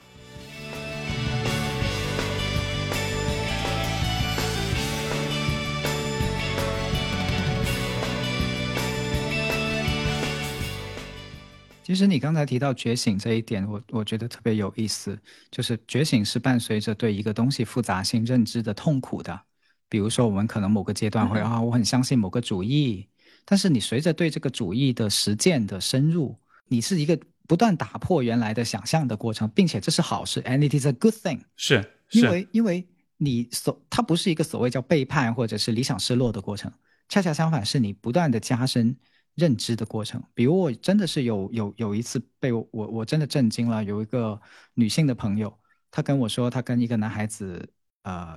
谈恋爱，然后她谈了一段时间以后，她发现这个男孩子每次在跟她聊天的时候都非常的谨慎。我就问她，他是这个人谨慎吗？他说不是，他就只跟我聊微信的时候特别谨慎。然后过了一段时间，他说他跟这个男生分手了，然后分手了以后跟这个男生可以敞开了说哈，嗯这个男生就说我害怕你截图，OK，就 对，就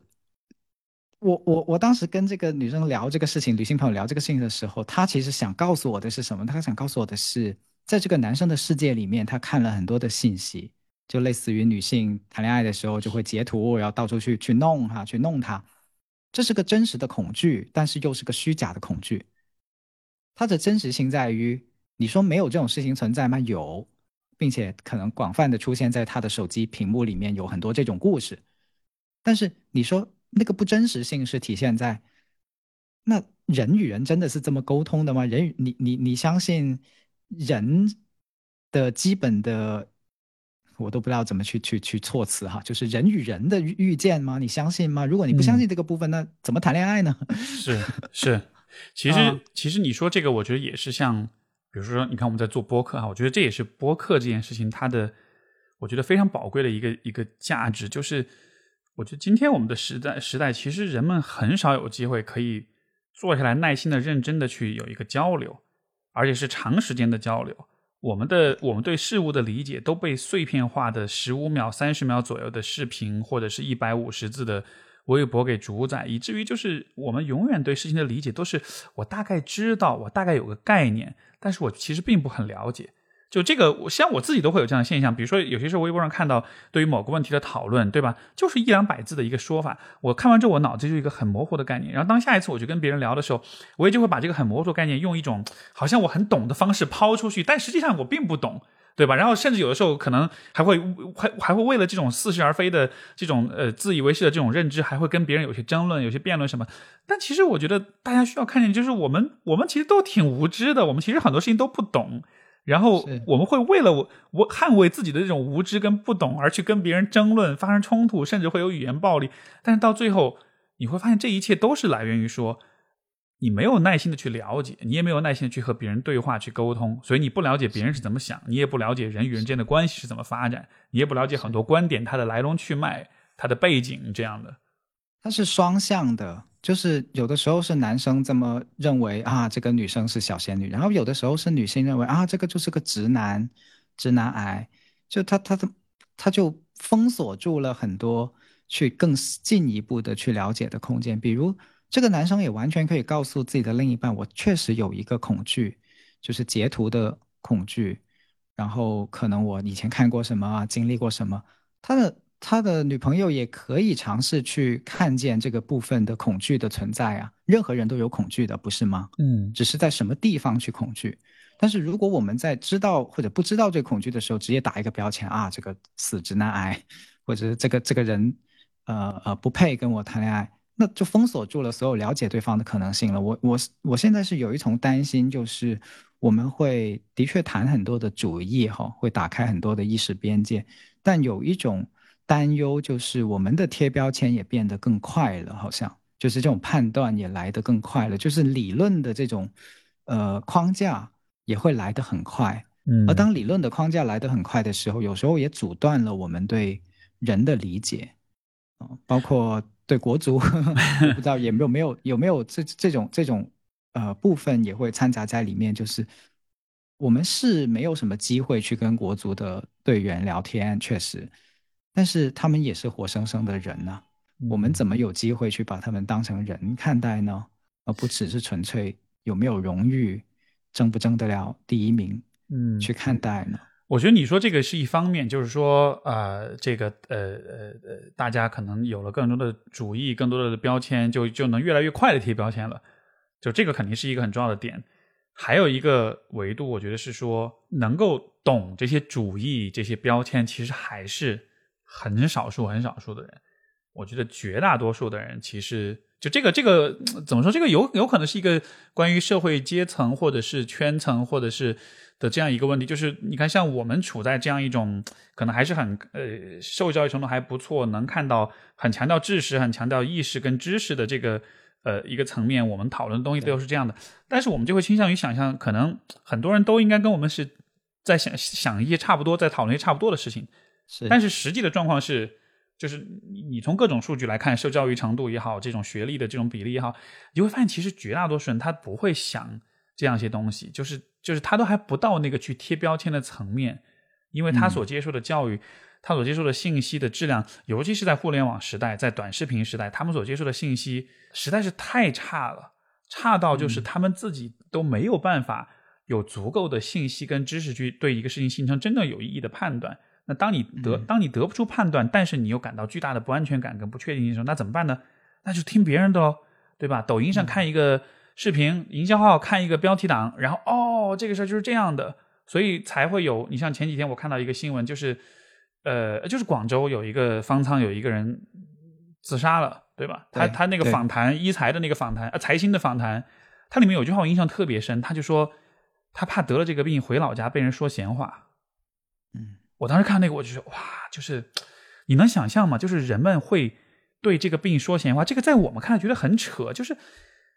就是这不是一个什么严重的病，但是你想在比如说很多广大的农村地区，人们真的会因为对这个病不了解，然后就会觉得它像是瘟疫一样的存在，然后就会说闲话，就会指指点点，就像他是他是艾滋病是性病一样的，哇，那个人得过，所以就。这你你我不知道你能理解我意思，就是就是你很难想象，很多人他。我们用同理心带入他的角度，对吧？去可以理解他的恐惧，跟在他的信息环境里面，以及在他的目之所及的乡亲父老的世界里面，他要所所要承受的压力，以及他几乎无可澄清的这种，是的，是嗯。的，而且那是一个就可能是很大规模、很广泛的一个问题，就是还是，哎，就还是要做科普啊，还是 教育工作任重道远。但是我也同时澄清一个，就是你也给了我机会去澄清，就是我不是说不要说什么主义，恰恰相反，我觉得是要要多说，并且不就往前推，把它不断的往前推，对，就不要停在这儿。哦对，不要停在这儿。你并不是哦，我现在懂了一个女性主义的东西，然后哦，现在又有人说不要说，不是这个意思，是你继续说，多说，把它往前推，然后你就会把它的在现阶段你自己的理解里面的局限性，你就会看到你现阶段理解的这个版本，可能哎原来是有一个局限，我现在都觉得我的理解的版本还有局限性，是，那就遑论任何的人可能在在就是一个进步的过程，其实就像一个怎么讲蜕蜕壳儿，对吧？一个一个成长的过程，你就要把那个壳儿给退下来，否则这个壳就会卡卡死你，你就永远只能在这个壳是，是，里面。是。你说这个让我想起这个之前也是有一个网友，就是我们有过一些求助、提问、交流，然后当时也是跟他的伴侣，因为是求这个求助的这个人是个女性，然后就是他他的男性的伴侣，然后反正就发生一些这种呃，大约是跟性别观念、消费观念、呃婚姻观念相关的一些问题。然后他写给我的那一段他的情况的概述，你会发现他有很多的主义，他有很多的话语是那种还蛮熟悉的，就你很容易在有些地方看到的那种很，甚至像是一种很标准化的一种说法，就是有点口号式的那种说法。嗯我看到了之后，其实我给他的回复就是说，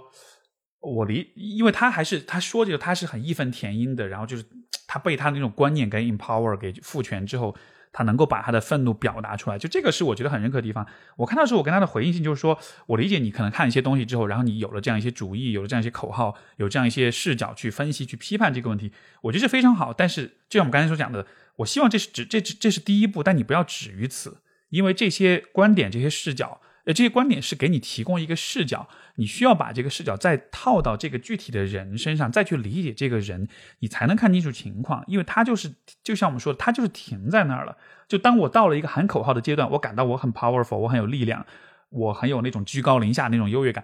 然后我就不再去理解这个人了。但是，但是那那是你的伴侣，你跟他要要每天要相处哎。如果你就停留在每天用这种口喊喊口号的方式去进对他进行道德迫害。那你们怎么过日子呢？对吧？以及就是你喊完口号之后，你有真的更了解他到底是怎么想的吗？因为就是对那个那个他的交流的过程中，我就发现他对他伴侣是怎么想，他们他们其实没有很细的聊过这个，他只是从一些表象的行为去对他进行这种批判。所以我就说，你应这是个模式来的，这是个嗯模式来的，就是我把它比喻成安装操作系统，就是现在我装了这个操作系统了，你装不装？哈，你不装，你不装我就逼你装。对 只只有当且仅当你跟我装了同一个操作系统以后，我才有安全感，才才会觉得是这个事情就对了，这样子。嗯我有的时候会说哈，这难道不就是用一种男权的方式在搞女权吗？啊，我终于把这句话说出来了啊，是要勇气的哈。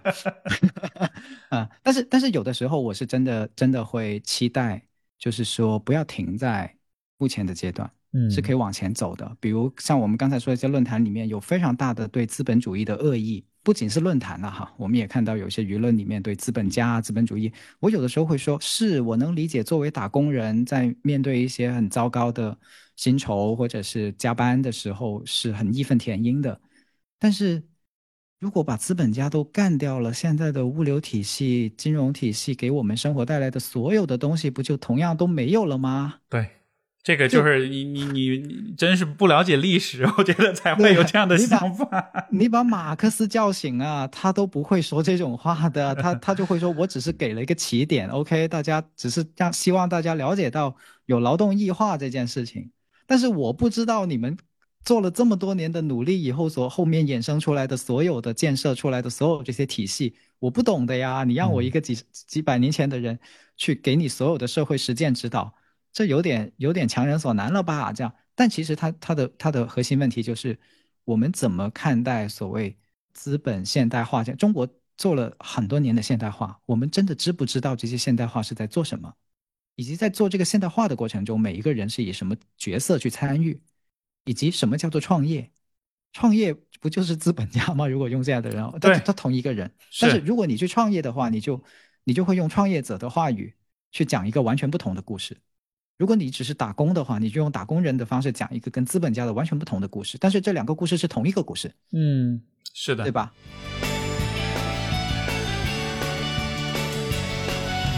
どこまでも続く是的，哎呀，所以我觉得这个事儿，我最终还是想去怪罪一下教育的问题。我觉得真的是，就是，就是，就是，就是因为我觉得我们的教育， 它的终极的目的是什么？我觉得今天的教育更多的目的是为了生产出足够多的打工者，足够多的这个 labor，、就是足够多的这种，就是怎么说呢？就是你要能够成为一个电池人，成为一个打工者，成为一个呃一个一个一一块砖瓦。其实你需要的就无非就是所谓 working knowledge，就是你对这个世界怎么运转有一个就是刚刚足够多的一个知识就够了。你只要知识多到你刚好可以承担你在职场、你在来劳动大军里面的任务就好了。我觉得今天的教育其实很多的目的是是是朝着这个去的，它并不是朝着说我要让一个人对这个世界的本质跟真相有一种尽可能深入的了解。我只要让他知道足够多，他刚好有足够多的文化可以去算算数，可以去做账，可以去看懂说明书，可以去使用智能手机跟电脑去发微信、发电子邮件跟客户沟通，然后就 OK 了。所以，当看到今天就是可能很多人的对世界的这种理解的时候，你也不能怪罪某一个当中具体的人，因为他们确实没有被给予那个机会去很深入的去理解。就哪怕是比如说虎扑上的这种直男们，对吧？他们他们从小就也没有没有人教过他们呀，就是什么是婚姻，什么是性，什么是女性，什么是亲密关系，就其实没有人教。所以很多时候我看到这种无能者的愤怒，我觉得又是又觉得可悲，但又觉得可怜，就是那确实是无知带来的一个结果。就甚至琥珀成了他唯一去求助的对象，然后是还要加个兄弟们，然后下面的回帖竟然是你能不能让我看一下你老婆的私照，就类似这种回复，就你去一个虎狼之地寻求贴心帮助，是同学，你这不是送羊入虎口吗？哎，但是但是这种悲剧就我每天都会看到，我们每嗯天都会、都会见证这种很可怕很可怕的的的悲剧。但是你又回到他世界的话，他的选择也不多，这就是他为数不多的窗口之一。也也是因为这样一个原因，我才觉得，你看，不管是播客也好，是各种科普也好，就这种事情还是得孜孜不倦的做下去，因为当然是的，虽然对吧？虽然它带来的力量、呃、影响也许非常非常有限，但是你哪怕能让一个人就是对这件事情稍微多一点点的思考，可能可能 对吧？他身上会有的那种愤怒跟那种攻击你性，你要反对资本家，就没有互联网，没有互联网就没有我们现在听的这个节目，就不能送到千家万户，对吧？没有 没有分发工具，没有存储工具，就当你理解这一切的时候，你就会只有敬畏。坦白讲，对对吧？你对体育、对人、对每一个个体在这个过程中的积累跟创造，你会有更多的敬畏，然后就会学会尊重人，就是就是这一切一切的了解，最后是贡献给我们自己的成长的。是，可能就是那种对复杂性的敬畏，嗯，因为是的。当一个人眼中的世界和人都是非常简单的时候，他就很容易暴怒，他就很容易觉得为什么你这也做不好，为什么那个事情也不能实现。但如果你真的充分的理解了人的复杂性之后，就像比如说，经常来访者会问说啊，咨询师会不会咨询做久了会很有负能量啊，或者是很怎么样？我觉得不会啊，就是我每天都在看到如此多复杂的问题。根本由不得我这么一个小小的 ego 跟那跳来跳去的，以为我自己懂很多或者怎么样的。我每每随时都处在敬畏当中，就是哇哦，就这个好复杂这个问题。是的，是的，是的。就每一个来访者，或者说每一个新接触的人，所以有的时候你问我说你了解这个群体吗的时候，其实我刚才顿了一下，对吧？我们都顿了一下，因为我们知道这个这个东西有多难，有多分，不是说随口的说一句啊，我们了解他，这怎么的，他们是是怎么怎么样，当然不是这样子的。嗯，当你对人性有有有更多理解的时候，你就会说，我凭什么去代言他们，对对对，对吧？也许也许嗯下回你可以在那论坛上发个贴，哎，我想邀请一点儿你 朋友们来跟我聊一聊，让我了解一下你们到底怎么想的。呃，呃说不定真的会，首先这个可能会大多数人会不敢，因为他们其实心里面也知道，他们其实不懂，他们很无知。但是如果真的有人有这个胆量，我觉得就是站出来去披露自己的无知，去去把自己的呃无知但真诚的想法袒露袒露出来的话，我觉得那其实会很有意思。就是我们就能看到，哦，原来这个人是这样，而且而且我猜可能就会像你的那个发现就是你会发现这个人他并不坏，他他其实很善良。是的，是的，是的。呃，我最近我自己的评论区里面也出现过类似的事情，因为评论区真的是个大概率会产生冲突的，天嗯然就会发生冲突的一种、一种地方，因为它如此的短，就是他的信息给你的信息可能很少很少，没头没尾的，没有任何背景的，没有任何语境的，并且越能出来的说话的人，也可能是越有情绪的人，因为他的情绪高的人就更愿意去去书写嘛。是对吧？更愿意去表达。那有有有有好几次都是这样，就是我觉得真的是我的非暴力沟通训练帮了我，就是我也不是摁住自己，我就只是去承认，我看到那句话，我自己的不舒服在哪儿，然后在想，我还不知道他是从什么角度去得出这样子的结论的，虽然那个结论在我看来相当的荒谬，嗯。然后我就尽力的去用我跟你不一样这个角度去跟他对话，嗯。然后当然很不容易哈，这很多很不容易，但是有那么几个回复，他也很真诚，他就告诉我他为什么这样说，就是真诚有的时候能换来真诚，嗯，哪怕只有百分之二，是是，但是我也鼓励大家去做这个努力，因为当你能够换回来一个人，呃，很真诚的跟你诉说他对你的误解也好什么，他最后有跟我道歉的，甚至有的人会就说哦，我透过你的回复，我明白了，原来我对你的误解在哪里。哇，那一刻的那个人性的光，会让你看到说，我不是在一个充满垃圾的互联网的世界里面，我是握到了一个人的手，对，那个人是凌晨两点钟回复我的，而且是反反复复的回了差不多七七八遍，就是打了删删的打，就他他很他很明白自己可能最初可能误解了我怎么怎么样，他很不好意思等等的，feel shame 等等等。嗯但是你透过他这些所有的行为，你会看到很真诚的一个人。包括我在琥珀，我有试过有一个老师，山区的老师好像对，不知道哪个小城市的老师，他他遇到了一个打孩子的案例，就是不是打孩子，就是他自己的困境，就这个孩子很有攻击性，这个孩子打人，然后其他的老师就打这个孩子，但是他作为一个想保护这个孩子的人，他又要同时怎么控制住，然后他就他努力了，他尽力了，但是他依然有疑问，这种情况下怎么办？这样子，这个个案怎么办？这样子，然后我就我也没有表露身份，我就匿名的，我就就详详细细的回了他，他就很很很感谢等等等等等等这样子。然后就是我的意思是说，当你在网络上面很真诚的去遇到一些真诚的时候，那个过程会让你，就好像那一一百个骂你的人都不重要了，对，那那些一百个在那里流言蜚语，或者说在那里表达歧视啊，对黑人的歧视，就是那种胡言乱语的都不重要了。嗯的这种感觉。当然，我不知道每个人的感觉是不是这样，但是我自己就很珍惜、很珍惜这种真心换得到真心的时刻。我前两天看一个视频是，呃，我挺喜欢看的一个频道，就他会去讲一些人际交往的，就是英文啊 YouTube 上一个频道，然后他就拆解了 有一期播客，就是有一个主播叫 Lex Freeman，就也是挺大的一个呃一个播客节目，然后他跟那个 Kanye West，而且就是在啊。Kanye West 前段时间不是发了一些反犹的这个言论之后，卷入一个巨大的风暴，他就是在那之后，他跟 Kanye West 做了一期节目，这个视频就是在拆解他讲的话题，就是怎么在一个争论当中去保持平静。他其中有一个点我印象特别深，他就说，其实当对方在攻击你的时候，其实你应该保持坦诚，甚至说你可以去分享你的脆弱。所以他当时其中有一个片段，就是 Kanye West，就是他们两个争论的时候，Kanye West 就说 “I don't fucking trust you”，就是我他妈我不信任你。他就直接就对着他，就他们俩面对面录播客，就直接这么说。然后后来这个 Lex Freeman 他就就是他就给了一个回复，他就说：“我得很坦诚的告诉你，当你这么说的时候，我其实还是会有点 hurt。”然后当他这么说之后，康涅一下就平静下来了。然后他们俩就有一个交流，以至于到了后来，最后他会跟他道歉，因为你知道 Kanye West 是一个 ego 很大的人，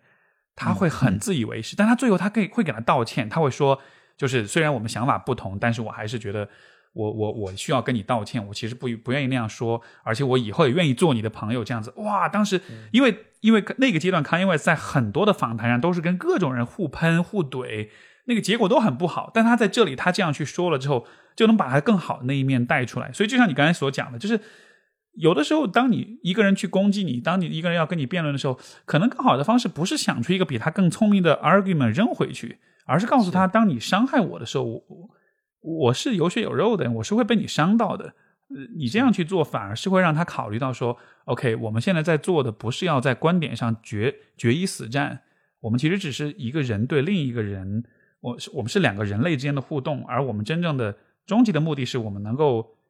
好好的相处，我们能各自都能够生活的好，而不是说对吧？大家要去看一看谁是对的，谁是错的这样的。Yeah, yeah。这里面其中有一个困难，就是在这也是目前的公共舆论的其中一个困难，就是有的时候我们觉得我们要必须要说某句话，捍卫某这个观点，是因为对方在一个公共场合里面说了某个观点，我们就觉得说这个地方不能被他这么占领。嗯不能被这种想法跟这种人去占领，所以我们就作为了一个捍卫者或者挑战者的形式，就站到了这个地方去跟他这像是有 PK。就像是有点公共娱乐的游戏化一样啊。呃，他把每一个地方都变成了这样的决斗场，对，然后在决斗的情况下，人是很难连接的，所以得先放弃掉这个 idea。有的时候我也挑战问我自己，真的要把某个 idea 铺到每一个角落否则我们就会输掉吗？嗯其实这是一个很大的恐惧来的，就是啊，别敌人在侵略我们，他们在所有的公开场合上面活蹦乱跳，我们再不阻阻阻止的话，我们就没有地方、没有空间啦。这样，但其实不是这样的。是的，如果对，如果我们更在意的是每一次跟真正的人去连接的机会，我把它称之为一个重建社会的过程，就是 we we we build a society。嗯 we build a community。那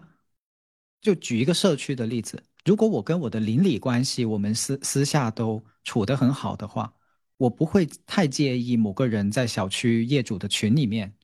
说一句什么难听的话。但是如果我跟我的邻里关系是很疏远的，我我都不认不认识我的邻居，我在小区物业群里面就很容易跟别人杠，别人跟别人吵架。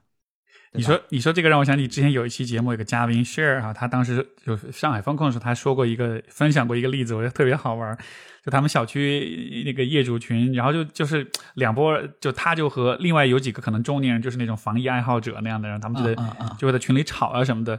然后但是最后这个发物资的时候，大家真的面对面见到了。嗯那几个大叔还帮他搬东西，还特别热情什么的。然后 那一刻，他觉得、哦，就是就是这个线上线下大家的对待彼此的方式，对吧？线上是一个观点的冲突交锋，但是线下其实我们是人跟人的关系。是是是，所以你你说哪个更重要吗？也不是重不重要的问题了，这就是我们怎么理解这种结构，嗯跟我们想选择什么样的生活的问题了。对，有一个英文有一个词儿的表达，就是 "Don't get married to your idea"，就是不要不要嫁给你的思想，哎，就你的观念，对吧？就是我觉得我们特别需要这种精神，因为如果你嫁给了，就嫁意思就是说你被捆绑，或者是你完全的这个呃是臣服于你的某种观念了之后，结果就是因为你看我们前面在说，如果你对这个世界的了解很有限，你有很多的无知跟盲点的话，你其实就很容易呃带着一种过度简化的方式理解这个世界，从而会有很多的愤怒，会有很多的攻击性。然后，但是本来攻击性又会让你又会上瘾，以及攻击性也会带来很强的归属感，因为你会找到跟你一样的人，大家一起攻击一个人或者一个事儿，那是很爽的，那会很上瘾。结果，所以结果就是，如果你嫁给了你的观念的话，你可能就会无限的陷入到某一个群体、某一个阵营当中，然后就会出现你说你说那个情况，就是我们现在不要让别的观点来占据这个话语权，我们要确保我们的想法能传播到每一个角落，对吧？但是当你这么做的时候，这就像是一个很可怕的，像是永远跳不出来的一个循环。你会不断的用这种，就是你会不断的强化你的无知，而你的无知会不断的去点燃更多的愤怒，用更多的暴力的方式去推广、去宣扬你的某种主义，然后这就是一个死循环。但是，一旦有一天你能够说我要跟我的想法之间有一个脱钩，我是我，我的想法是我的想法，或者说，也许我可以试着去听一听跟我相反的人、跟我不一样的人的想法。你能从这个循环里跳出来的时候，你对世界的理解一下子就更清晰、更准确了。而这个时候，这种知识跟这种认知的拓展，也就会让你的无端的那种无能者的愤怒会更小一些，甚至就会消失。你就会发现，我好像没有必要这么愤怒，因为这事儿很复杂。就是，所以就这样一个，呃像是一个自我救赎的一个跳跃。我觉得这事儿很难，但是呢，很难，对，但是要说出来。对，就真的是需要让很多朋友们意识到，我们要尽可能去做这么一个事儿。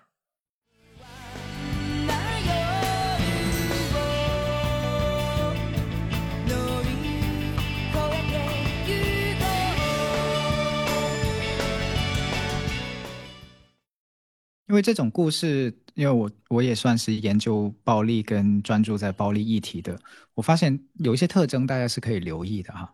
就是这个故事里面有没有一一个敌人，就有一个有一群坏人的形象，嗯就是这群人就是特别坏，然后他长期迫害大家，呃正是正是因为他们的所作所为，所以大家过得那么难，或者大家过得这么不好呃，资本家，有的时候他们叫资本家，有的嗯。时候他们叫女人，有的时候他们叫男人，有的时候他们叫黑人，有的时候他们叫白人啊。但是你会发现这个故事结构是很像的，嗯就是这个故故事里面都有一群该死的人，对。啊。然后呢，可能这个故事里面呢又有一群长期固定的受苦的人，因为我们作为研究心理的人，我们知道人有时候很容易把自己放在受害者的角色。当我们把自己放在受害者的角色的时候，我们获得获得正义感，也获得很多的社会的声援、支持等等。但是它有的时候也会变成一种策略，对，去罔顾一些事实。所以在这些故事里面有固定的该死的人，也有固定的受害者，然后也有固定的剧本，就是比如说因为这样所以这样，然后历史是这样，所以现在是这样，就是它的描述，它它各有不同啊。当然每个故事不同，但是它的结构，如果你抽取出来，你会发现有高度的相似性。当你发现这些高度的相似性的时候，你就可以开始去思考，我是不是完全要沉浸在这唯一的剧本里面，还是说这个剧本现在在曾经某个阶段帮助过我，但是现在这个阶段开始在局限我了，嗯你就开始摸到认知的边界了，对吧？你你说这个会不会也就包含了一个，就是你知道卡普曼的那个戏剧三角形吗？就是说拯救者、呃受害者、迫害者之间，就是但但他是讲人的关系里面，就是这三个角色会相互转化。所以像你刚才说的，就是这个故事有一个该死的迫害者，然后有一个很可怜的受害者，但是好像我发现很多时候。这个角色会发生转化，受害者最后会变成迫害者。我带着正义的名义，我带着一种拯救的，或者是这种翻身的这种，以这个为名义，就他他反而变成一个迫害者。所以你看，当年就啊，富农呀、资本家呀，就啊，就就用一个很嗯一个很暴烈的、呃很粗暴的方式，就是去消灭这一波人。但是这最后发生了什么？这个可能就很多大家应该都有所了解。所以我觉得这当中也会就是这种故事，它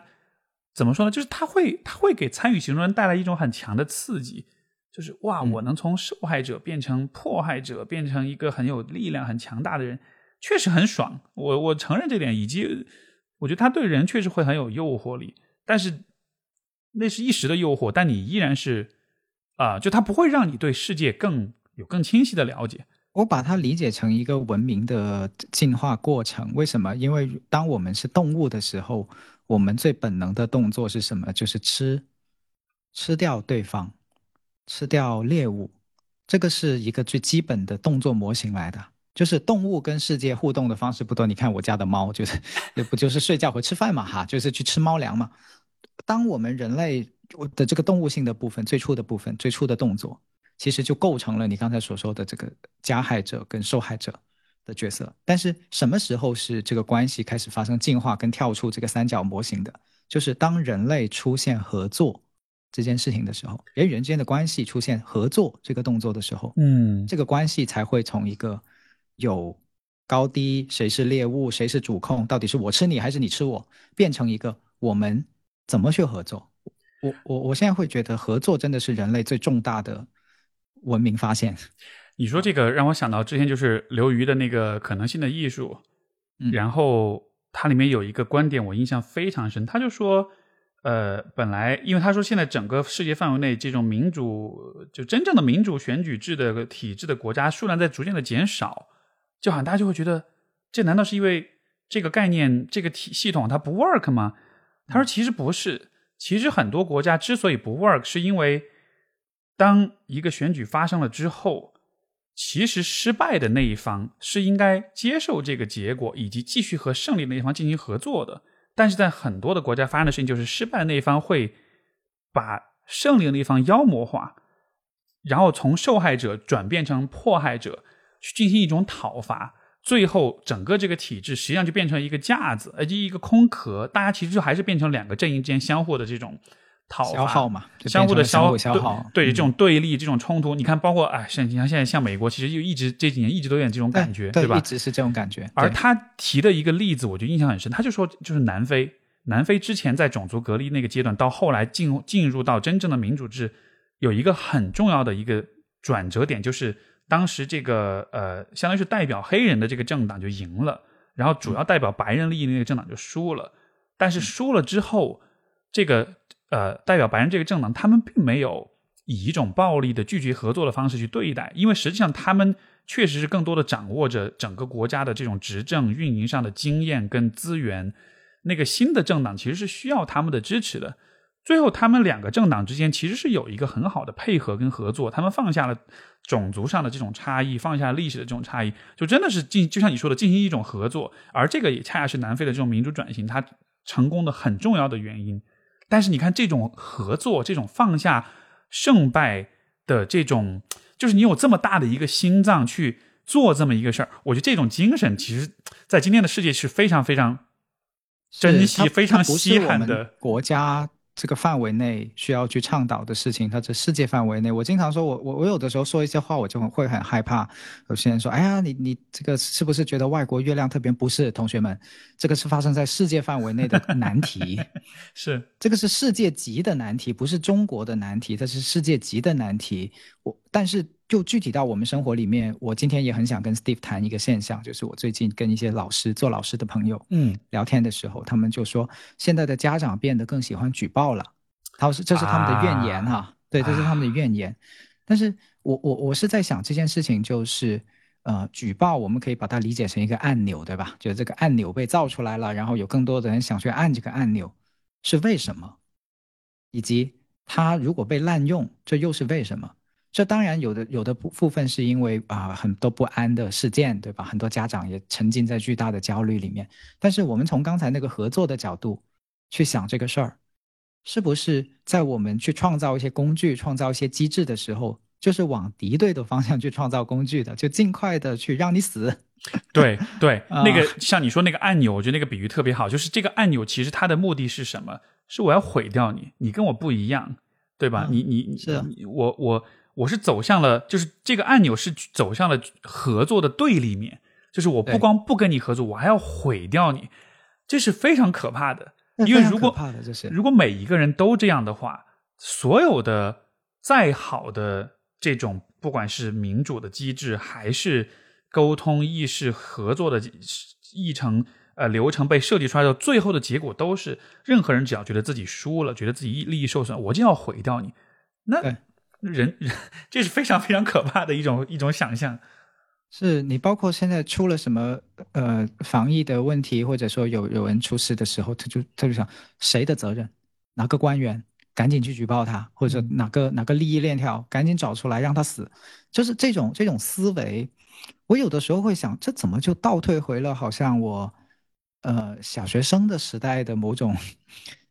过家家游戏的时候的一些想法，就那个时候。对吧？就是动画片里面，就是坏人一拳把他打飞到到天上去，或者怎么样。但是那个时候的的你死我活只存在于动画片里面，OK，只存在于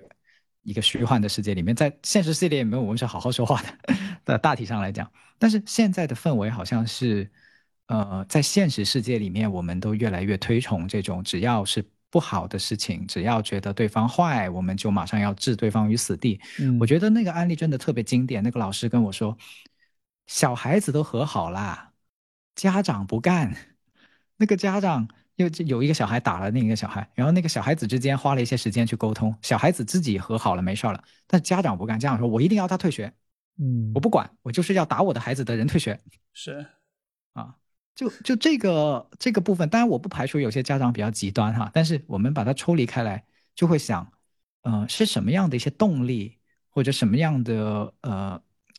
信念哦想法，最后把一个家长跟一个老师的关系推到了一个这样的境地去，嗯。就是我有事情我不相信跟你的沟通，我就直接用举报的方式引入一个更大的铁锤啊，横扫一切的铁锤，然后来让你屈服，或者是让你，甚至他都不求结果，就是就是让你死。嗯，哎，这个刚才你说的这个点，我觉得有一点我们可能也许有必要澄清一下，因为你也提到，比如说关于防疫的一些这种问题，然后举报啊什么的。呃，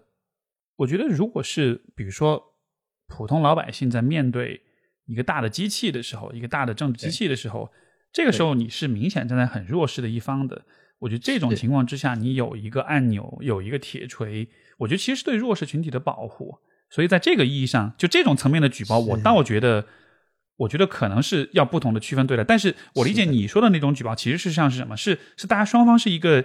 大致平等的，就像比如说一个两一个班上两个同学的两个小朋友的家长，在这样一个情况之下，两个人是平等呃地位的时候，你用这样的举报的方式去伤害对方，去去摧毁对方，这个可能是因为实际上你们是应该去合作，是，对吧？就这个，哎，我非常非常谢谢你去澄清这一点，因为你知道吗？如果我们不做这一步，我们我其实我在准备的时候就已经有想过这个角度，就说啊，人为什么其实他背后有这些无奈，就是说隔着一个巨大的高墙，对吧？我就只有这个按钮可以救我于出升天。但是你知道吗？如果我们不做这一步，我们恰恰就是在做这种你死我活的事情，举报就变成了那个该死的东西。虽然它只是个东西，但是这种思维是一样的，就是我们嗯寻找一个错的东西，寻找一个攻击对象，然后只要他干掉，我们的生活就会更好。这是这就是举报，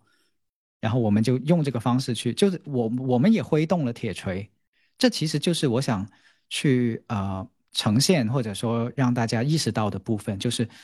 呃我们真的很容易去举起铁锤，是不是说我在想，我们是不是可以这样去区分？就是当你去挥动这个铁锤的时候，你的目的到底是为了去保护一些人，还是去嗯刻意的、有意的让一些人痛苦，或者给一些人带来伤害？如果你是为了保护，我觉得至少在道德上，我认我是认可这样的行为的。是对吧？？你需要，你看，就这疫疫情，这疫情间有很多例子，咱们就不用多说了。但是，对对对对我觉得有的时候这样的工具、这样的机制、这样的铁锤，因为人本身是有天生是有作恶的倾向，哎，不是倾向，就是他是他是有这种 capability，他是有有这种能力的。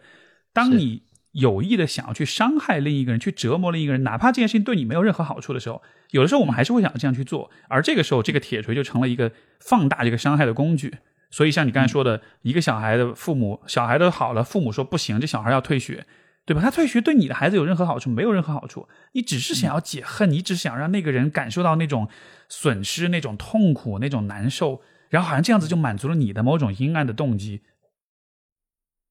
我在想，那个我用一个同理心的角度的话，在那个家长的世界里面是有巨大的恐惧的，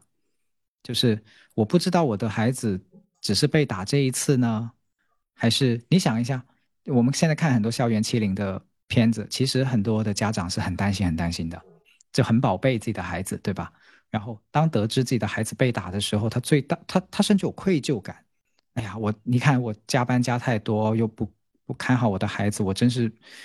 对对他被欺负还一无所知，这样他会有巨大的这种羞耻感跟内疚感。这种内疚感最后他他要回到平衡的一个方法就是，那我得为他做点什么。那我得他为他做点什么，我能为为他做的最好的就是把他的潜在的危险给解决掉。是，所以你们是和好了，但是我怎么知道他不是个恶魔，对吧？现在只是哄你，然后回过头来又又欺负你。好，现在我一一一锤到底，啊，把这个东西消灭。就我至少能够理解嗯他那种可能就不纯粹是个变态。简单来说，对我不想把他看作一个变态。那你看，所以放下铁锤的一个很重要的方式就是，尽量的不把对方当成一个变态，一个一个没有人性的人，尽量去理解在他的世界里面，可能他有些什么样的处境或者是担忧，哪怕那个担忧可能是过滤的，嗯但是至少我们知道他可能是这样担忧的，所以有这样的一些过过激的反应跟行为。因为什么是过激？我们觉得过激的，可能在别人的世界里面，这就无比的自然跟合理。嗯然后这是第一个，第二个事情是，呃，我们举个中性的场景好了，就是职场哈，职场有的人会觉得，哎呀，这个高低权力落差很大，我跟我的领导很多话不能说。这个就是我最近跟很多人聊的时候，尤其是跟年轻人聊天的时候，发现的一个巨大的让我很惊讶的东西，就是我觉得一些很能够聊的问题，年轻人觉得这是不能跟老老板聊的。然后我我问他们为什么不能跟老板聊，越越问越深，他们自己也好像到最后讲不出来，但就是那种感觉，他们能够描述，就类似于我如果讲了，我在这里不就待不下去了吗？对，就是在我的世界里面，这个是可以跟老板沟通的，这个是不是生死存亡的问题？为什么到了年轻人那里，好像觉得我一说出来，老板就会炒我鱿鱼，我一说出来我就工作不保，对方充满可以马恐惧哈上置我于死地。对，对，然后我就在想，是不是有两个原因哈？第一个，职场环境可能确实更恶劣了，就是往一个更加权力极化的方向在在走。好，有没有一种这样一种可能？另一种就是整更大的社会背景里面，这种权力失衡的状态也在加剧，所以年轻人把对整体的社会氛围的的观感也带到了任何的关系里面去想象更紧张的关系、更你死我活的关系。嗯所以，所以在想，就是有点更像暗黑森林了。简单来说，就是在明天的世界里 嗯面，是不是他们比我们想象跟领导也好，跟其他人的关系要更加比我们原来的感觉更加的接近那个暗黑森林的假设，就刘慈欣的嗯小说《嗯三体》里面嗯说的那个，就是谁都想，呃，不想被发现，对，谁都担心自己一旦被发现就会成为就会死掉的这种恐惧，是不是更广泛的成为了一种一种一种感受这样子，所以才会想要有一个举报的按钮，或者更倾向于先下手为强的去按这个举报的按钮，而不是去沟通。願いから咲く Believe myself 信じられる我觉得这个又回到我们之前所说的那一点，就是什么样的情况下你会很容易被一种特定的情绪，比如说恐惧给 主宰，并且被它驱动。当然，什么挥动大锤那就是后面的事情。我觉得可能就还是因为，就是还是无知，就是就是说是一种你对世界或者你对事情的了解太有限了。所以回到比如说你刚才说职场这个案例，呃，当然我也不能代表所有人，但是我我的我的一种直觉的感知是，我觉得很多人在比如说职场的沟通或者人际沟通里面，其实真正的问题就是他不太知道要怎么去做，他不太知道我怎么去说这个话，别人会是什么样一个反应，可能也没有人教他，他也没有实践的经验，也没有人给予他一些指导或者一些建设性的批评跟反馈，最后结果就是他会他不知道他说的话能给别人带来什么样的影响力。嗯。而且，嗯而这个其实是，就是在发展心理学里面，这个其实是婴幼儿在很早期，大约三到六岁的时候就已就就开始需要去完成的一个发展任务，就是你是要通过去像是打引号的惹恼别人，来看一看你能给别人带来什么样的影响，你跟别人之间的关系里你能扮演什么样的角色。我们本来是有这样一个，就这本来是我们呃人际这个社会化发展的一个很必要的阶段，但我觉得今天很多人就是我没有去打引号惹恼过别人，或者去戳过别人，去去触犯过别人，所以我没有概念会发生什么，那就只能想象，想象就是一轻轻一戳，对方会完全的爆炸，你会完全的毁灭，这当然会让人很恐惧，这当然会让人觉得哇，那我怎么办？那我只能用借助外界的工具去用大就用大铁锤去抡这个人，就他自己没有体验过，对吧？但反过来说，如果你有很多的经验，去跟别人进行很很困难，但是很卓有成效的对话，其实你对自己会很有信心，你会知道说我做哪些事情是能够 hold 住这个局面，哪怕对方已对方已经生气，哪怕对方感觉到被冒犯，哎，等一下，但是我们坐下来，我们好好聊一聊，好吧？我们我我们也都心平气和，然后我也尽量坦诚告诉你我的想法，我也相信你愿意和我相处的好，然后我们就对吧？就你带这样一个姿态去聊，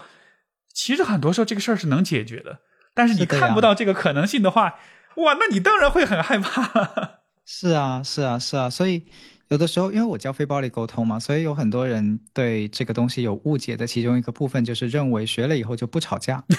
我我我我经常说，恰恰相反，我们鼓励大家去吵有意义的架。是，就太重要了，刚才那个。场景里面，你跟你的领导可以吵架的，为什么不能吵架？嗯，对吧？他也不是全对，你也不是全对，你们就有有些东西就是需要透过，因为吵架有的时候会让我们把原来假设的那个冰面给破开。我们以为对方是怎么想的，你以为这个事情是怎么样的，但是有的时候是我们教育别人，有的时候是别人教育我们，是都有可能的，是，对吧？就是吵架的过吵架的过程，实际上也是像我们前面说的，你在把你的一些观念给扔掉，你再听听别人到底是怎么想的。是的，是的，是的。然后这个这个过程会不断的，如果不断的发生的话，其实是会强化自信的。没错，你会发现说我的想法怎么变，我的观念怎么变都 OK，因为我这个人是可以去理解和承载所有这一切的。嗯嗯，你说这个让我想起之前我跟有个来访的讨论，我觉得很有意思。他嗯，我们讨论的就是亲密关系的问题，然后。然后他才意识到，他对于亲密的一种想象，其实就像你刚才说的，从来不吵架，没有矛盾，没有冲突。我说其实不是，我觉得其实真正的亲密是我们在必要的时候是可以退开一个距离，我们之间就有一个空间，可以把我们所有的复杂的情感都表达出来。然后这样的亲密才是一种允许的、包容的亲密，因为在这样的关系里，我们才能够做自己，包括也把自己的攻击性的、负面的、所谓的负面的部分拿出来给别人看，然后大家才能感觉到被彼此理解跟看见。然后他当时听着说：“哦，原来是这样。”因为他之前的观念一直都是说，亲密就是永不吵架，是一种永恒的、纯粹的和谐，对吧？然后我我们讲了这个之后，因为他是有这个呃，就是他会跳舞嘛，他突然一下就就灵光一现，他就说：“哎，你说这个比喻就让我想到，就是两个人在跳舞的时候，有的时候其实我们是我们不是随时都紧紧的抱在一起的，有的时候其实我们需要拉开一点距离。”有才有有了空间，这样子我们才能把有一些很富有张力、和跟攻击性的一些动作做出来，然后其实这个舞蹈才会很有欣赏性。我说天哪，我说就是这个感觉一模一样，就真的是你需要有那个距离，我们并没有疏远，我们只是给彼此一个空间去表达所有这一切。是，就就我们有些想象，类似于什么家长会想，哎呀，我说的这句话是不是家老师就下不来台？哪有那么多台？老师也很渴望可以跟你聊一些很真切的话题，因为大家就像我们刚才说，合作嗯，跳舞是合作，是的，有踩到脚的，会踩一下脚的，有的时候对吧？有的时候转这个圈儿，然后看着对方怎么转的时候，自己也可以想一想，哎，我怎么转，对吧？解锁一些新的方式跟动作，就很好啊，这就是美好的人类互动啊，是对吧？是，就好像是我们得，我们不应该假设人们都是拒绝改变的，因为那样子的话，我们就什么都不敢做了。我们应该假设人们都是渴望学习的。这样子的话，当我去提出一个，呃，不管是吵架也好、冲突也好、抱怨也好，当你想着说我做这件事不是为了毁灭你或者伤害你，而是说，也许我这么做给你是一个有价值的反馈，这样的话，你也能从你的那个。对吧？那个圈圈里面跳出来，让我也能学到一点，从你这学到一点新的东西，这样大家就都是合、都是成长的，就这个才是合作的精神嘛。哦，我我刚才听你说这段的时候，我大大的松了一口气，因为我终于发现我二零二二年憋的最难受的那一口气是什么了。现在我有点看到了。是吗？是什么呀？对，就是刚才你说的时候，我就有点发现，我在二零二二年有很多的时候都欲言又止，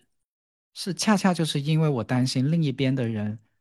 不敢去听我说的这些话，或者说没有那个开放度去听我说的这些话。嗯，但是包括今天我跟你录节目，我我说出来了一些话嘛，我说啊，我终于说出来了，是或者说或者说我跟你说的过程中，我们用这个观点，就是你刚才说的，我假设他其实也是想进步的，他也不也不要进步，就是改呃去不停步，嗯对对不停步。我嗯假设它其实不是固化跟停步的，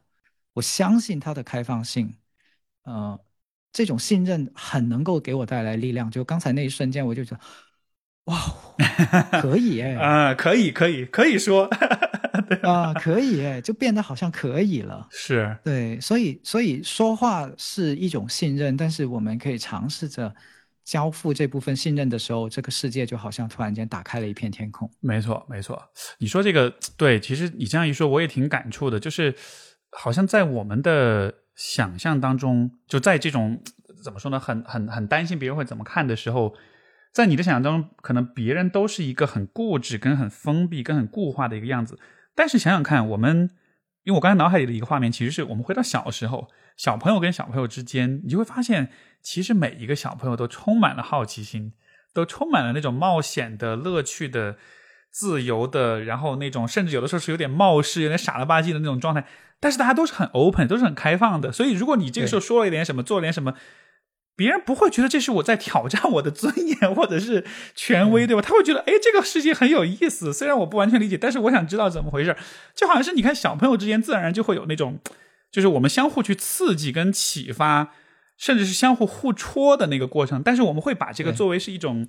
像是很童真的一种合作。但是我觉得成年人之间就是。就是像你说，大家都是黑暗森林。我要说了这个话，别人会怎么看啊？会不会把我别人会怎么吵掉？对，就是我们，我们就会啊 完全的漠视别人心中的那个小孩子的那个很好奇的、很开放的、很想要发现点什么的那个那个部分了。我我很记得你说的这个部分，就是我有一次工作坊，其他全部都是成年人，就二十来岁、三十来岁，甚至四十岁的。然后有中间有一个很低年龄的参加者，他十四岁，哦但，是他家人带他来，但是我觉得他参加没有问题。是在我们做完一个游戏以后，大人都我问大家有什么感受，大家的感受都是，哎呀，刚才呃放松啊、紧张啊、投入啊，有些人就会说，哎呀，这个游戏应该应该怎么玩呢、然后我到了这个小孩子，我问他说，你有什么感受？他说，刚才不够刺激，全场都笑了，大家知道吗？就是这个不够刺激是全场所有大人共有的感受，但没有人说破。哦，就就唯独这个小孩子说破是，所以全场就爆了，在那瞬间就爆了。然后我也我也很开心，就是就是在那瞬间就觉得很多东西就就对，我们再来一轮可以，对，更更更刺激的版本这样子。因为确实我在那一轮游戏里面，为了照顾大家体验，把故意把一些设定给它变得更简单一点了。啊，就就让大家那个进入门槛更低了。但是小孩子玩的时候就会觉得，嗯这个明明就像是踢足 踢足球，可以踢得更更激烈一点啊，否则不好玩这样。啊，嗯这个好棒，这个好棒，就好像是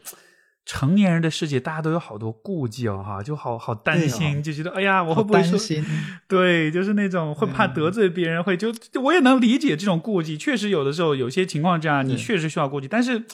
顾忌的同时，好像我也这种就是。这个也是以像你刚才说的，就是从 knowing 到 doing 到 being，我们就我们的 being 就变成了顾忌的那个 being，它内化成了我们的一部分，就成了一种习惯性的一种顾忌了。但是就就像你看，刚那个小朋友他的那种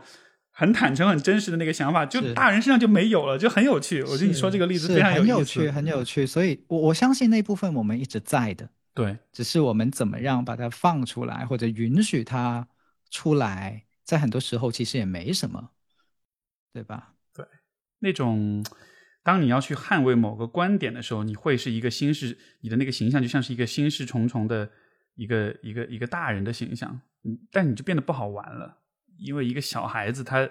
一个小孩子是不坚信任何主义的，他他不会，嗯，他不会嫁给任何特定的想法，因为他还在生长的阶段，所以对他其实是很 open 的，他也愿意带着玩的心态去探索所有的事情，哪怕是看上去好像跟他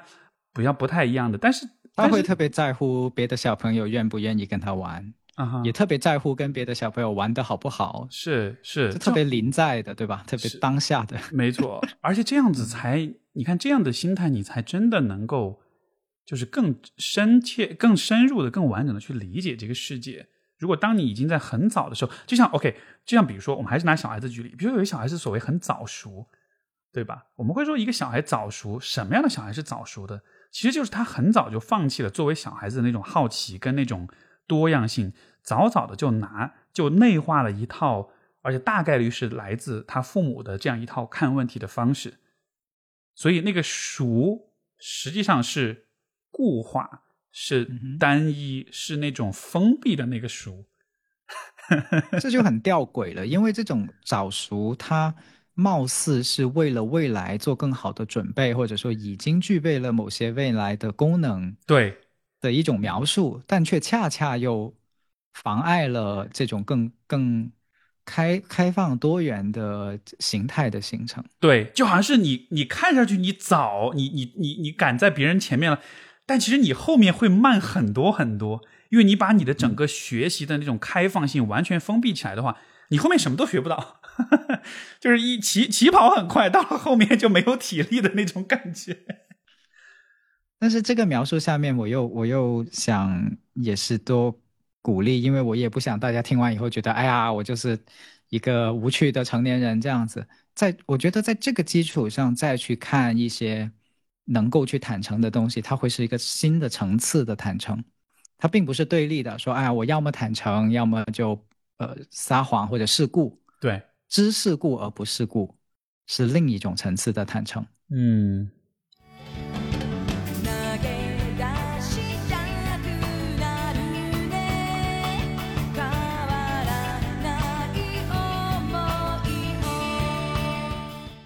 所以大家也应该多听听播客。像我们在这里，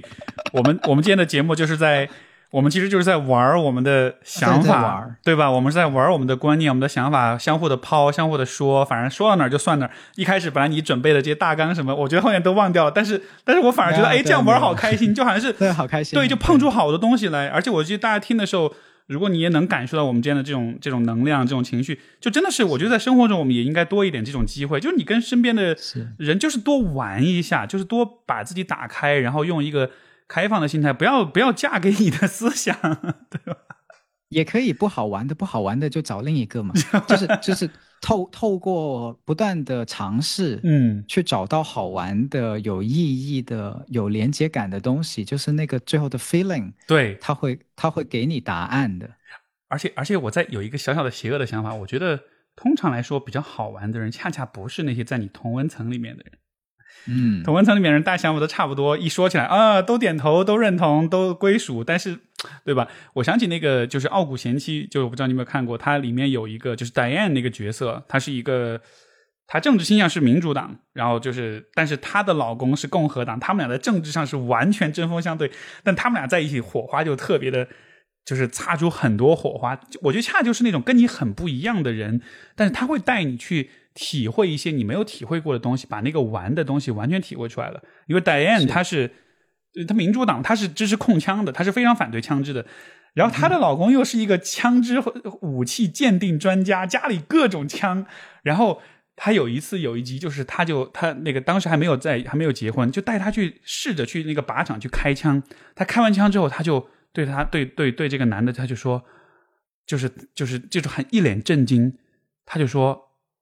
我我我不知道我应该说什么。那个男的就说：“怎么了？是你很不喜欢这个枪吗？”他说：“不是，I love it。”当时那一幕我就哇，就给我笑死了。我说：“我说你看玩起来了，玩起来了。是 是。哎呀，你说到这个，我又忍不住，因为我也研究亲密关系嘛，我恰恰发现很多人走不下去以后，他会找一个分手的原因，就是三观不同。对，但是我恰恰发现，能走很长很长的路的人里面，就没有哪几个是完全三观一样的。嗯，他一定有一些些不同，但是那个不同不会那个痛苦大到，呃，相互把对方压碎。就是你跟他待在一起，就每一分钟都好像是是痛苦的，不是的。你跟一个跟你有差异的人，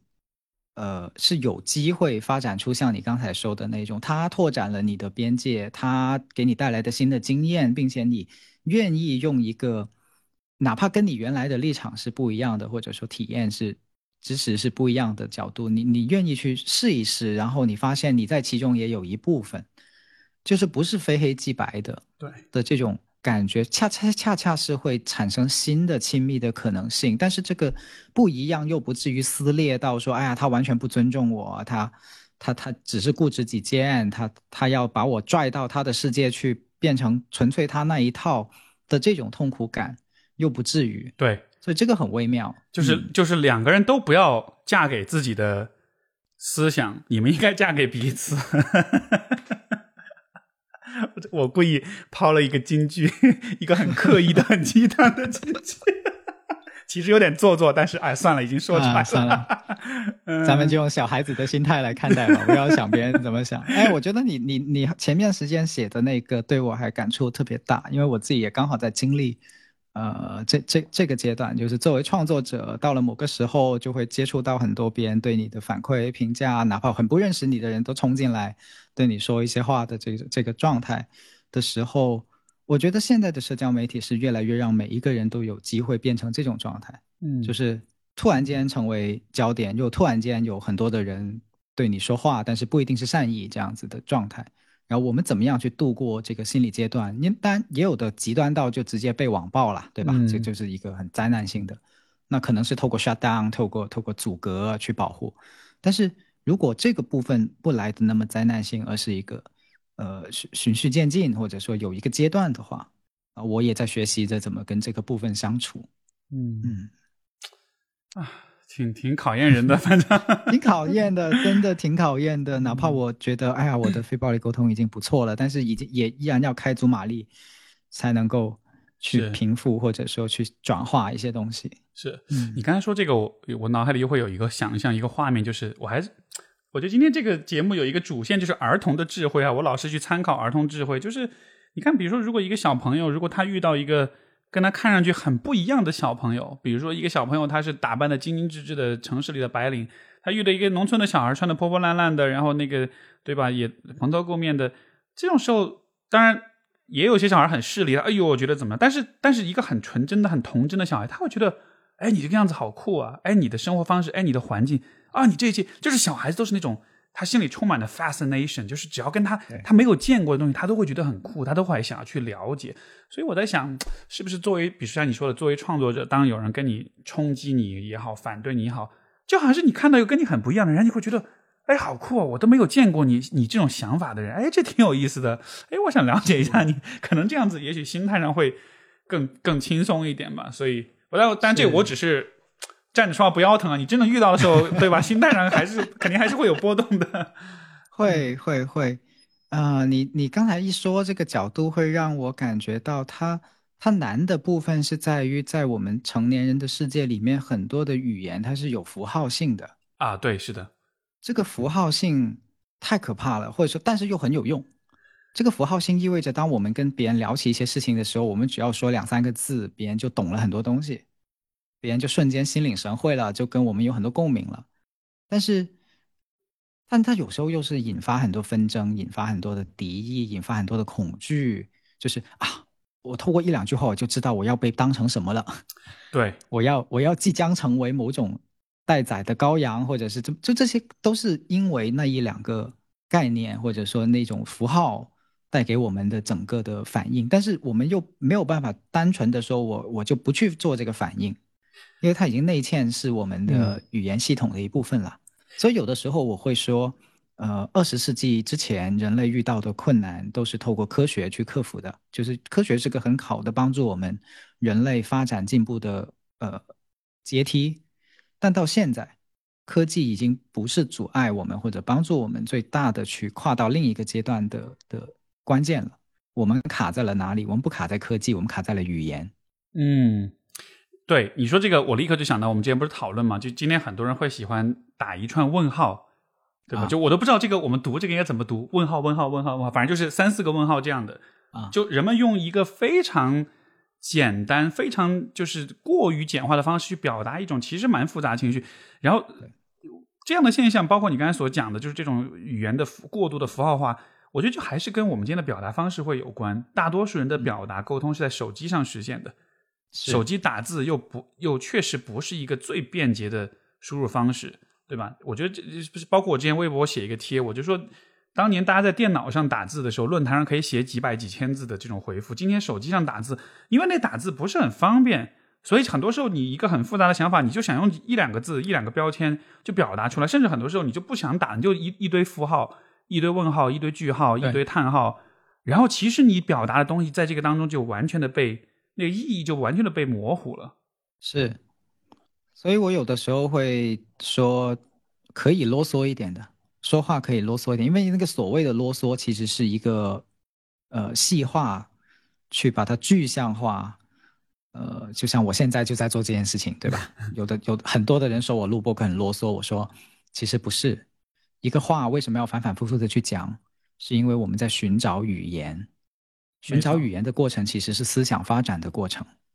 我们要 value 这件事情啊，如果你不去让认为这件事情是有价值的，看见它的价值，你就不会去做，甚至你会骂这样做的人，对去歧视这样做的人。然后就就说就说我是啰嗦那个人，我对我我想告诉大家，这样做其实很有意义。包括你跟你的另一半吵架，你试着啰啰嗦嗦的去吵架，你你会发现你的攻击攻击性会急速的下降，并且你的宜人性会急速的上升，因为你在寻找语言去呈现到底发生了什么，去解释到底发生了什么，你给出大量的信息。你只打一串问号的话，那就很大杀伤力可以，因为那个问号有无限的解读空间，没错，对吧？没错，而且关键是你啰嗦，你不啰嗦是为了节省时间，但你节省时间能去干嘛呢？去刷抖音吗？你你真的有那么多重要的事儿要做吗？也没有省下来，能干嘛 啊、对吧？是，对吧是，还不如嗯去去沟通呢，就是嗯花一些时间跟别人沟通啊。你这么一说，我又觉得这件事情 啊更可以了，对吧？没错，没错。你看，其实这个，我觉得这个我们在做这个事儿，其实恰恰是呃对话沟通带来的一个很神奇的效果，就是不管是你的想法还是我的想法，我们都会在交流当中会更理解，会更明白为什么这个想法是 make sense 的，对吧？嗯我我们给彼此提供了语境，提供了一个理解的视角。从而更明白了这事儿为什么是这样。这就好比是，比如说一个很懂足球的人跟你聊足球，你懂你你听他讲这些之后，你再去看足球，你就会发现你跟你看到的东西跟以前是不一样的。所以我觉得是这这也是对话交流，我觉得给每个人的知识跟思想带来的非常重要的一种价值。而且很有趣的事情是，哪怕我们不跟任何人交流，我们脑袋里面其实是不停有一个声音的。那个那个那个声音就是我们的想法嘛。我们无时无刻有很多想法，我们也会做很多自我的对话。但问题是，我们在那种对话里面，往往是体会到消耗性的。我不知道你有没有这种体验，就是比如我跟你聊，我会觉得我一个人是聊不了两个小时的。我跟我自己聊单口，我是搞不了两个小时的。对这不是单纯的产能问题哈，这是一个只有当我跟另一个人类，并且能能跟我旗鼓相当的人类，才能够做到的事情。是我刚跟你聊，我巨上头，就是觉得哦，就是很嗨的状态，而且真的不是每个人。我我现在发现，哎，我我不知道是你是怎么做，但是我发现我跟你聊，我真的会有一种很容易进去，而且是很能把我的那个很自由联想的呃那个，就是就感觉思路打很开那种。我觉得跟你聊特别有这个感觉，我觉得特别棒。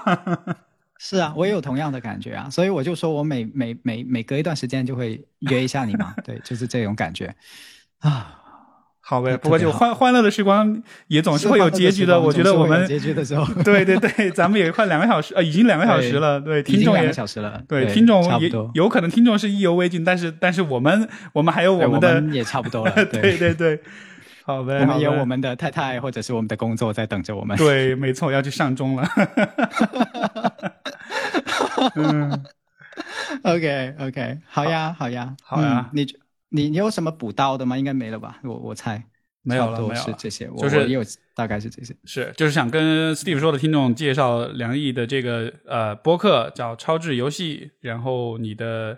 呃公众号是呃有点梁有点梁毅，对，这个也都会写在节目评论区里面，然后包括梁毅老师也有非暴力沟通的课程，有各种亲密关系方面的课程，他做很多这方面的线上线下的实践，这个是非常像我们刚才说的，你要提高你的这种与人交流的这种能力，你才能更好的理解世界。我觉得你在做的事情是给大家这样一个机会去提高自己，从而能让自己在面对关系的时候也是更有信心、更有力量，所以这是非常值得的一件事情。然后，呃，你的节目的听众就，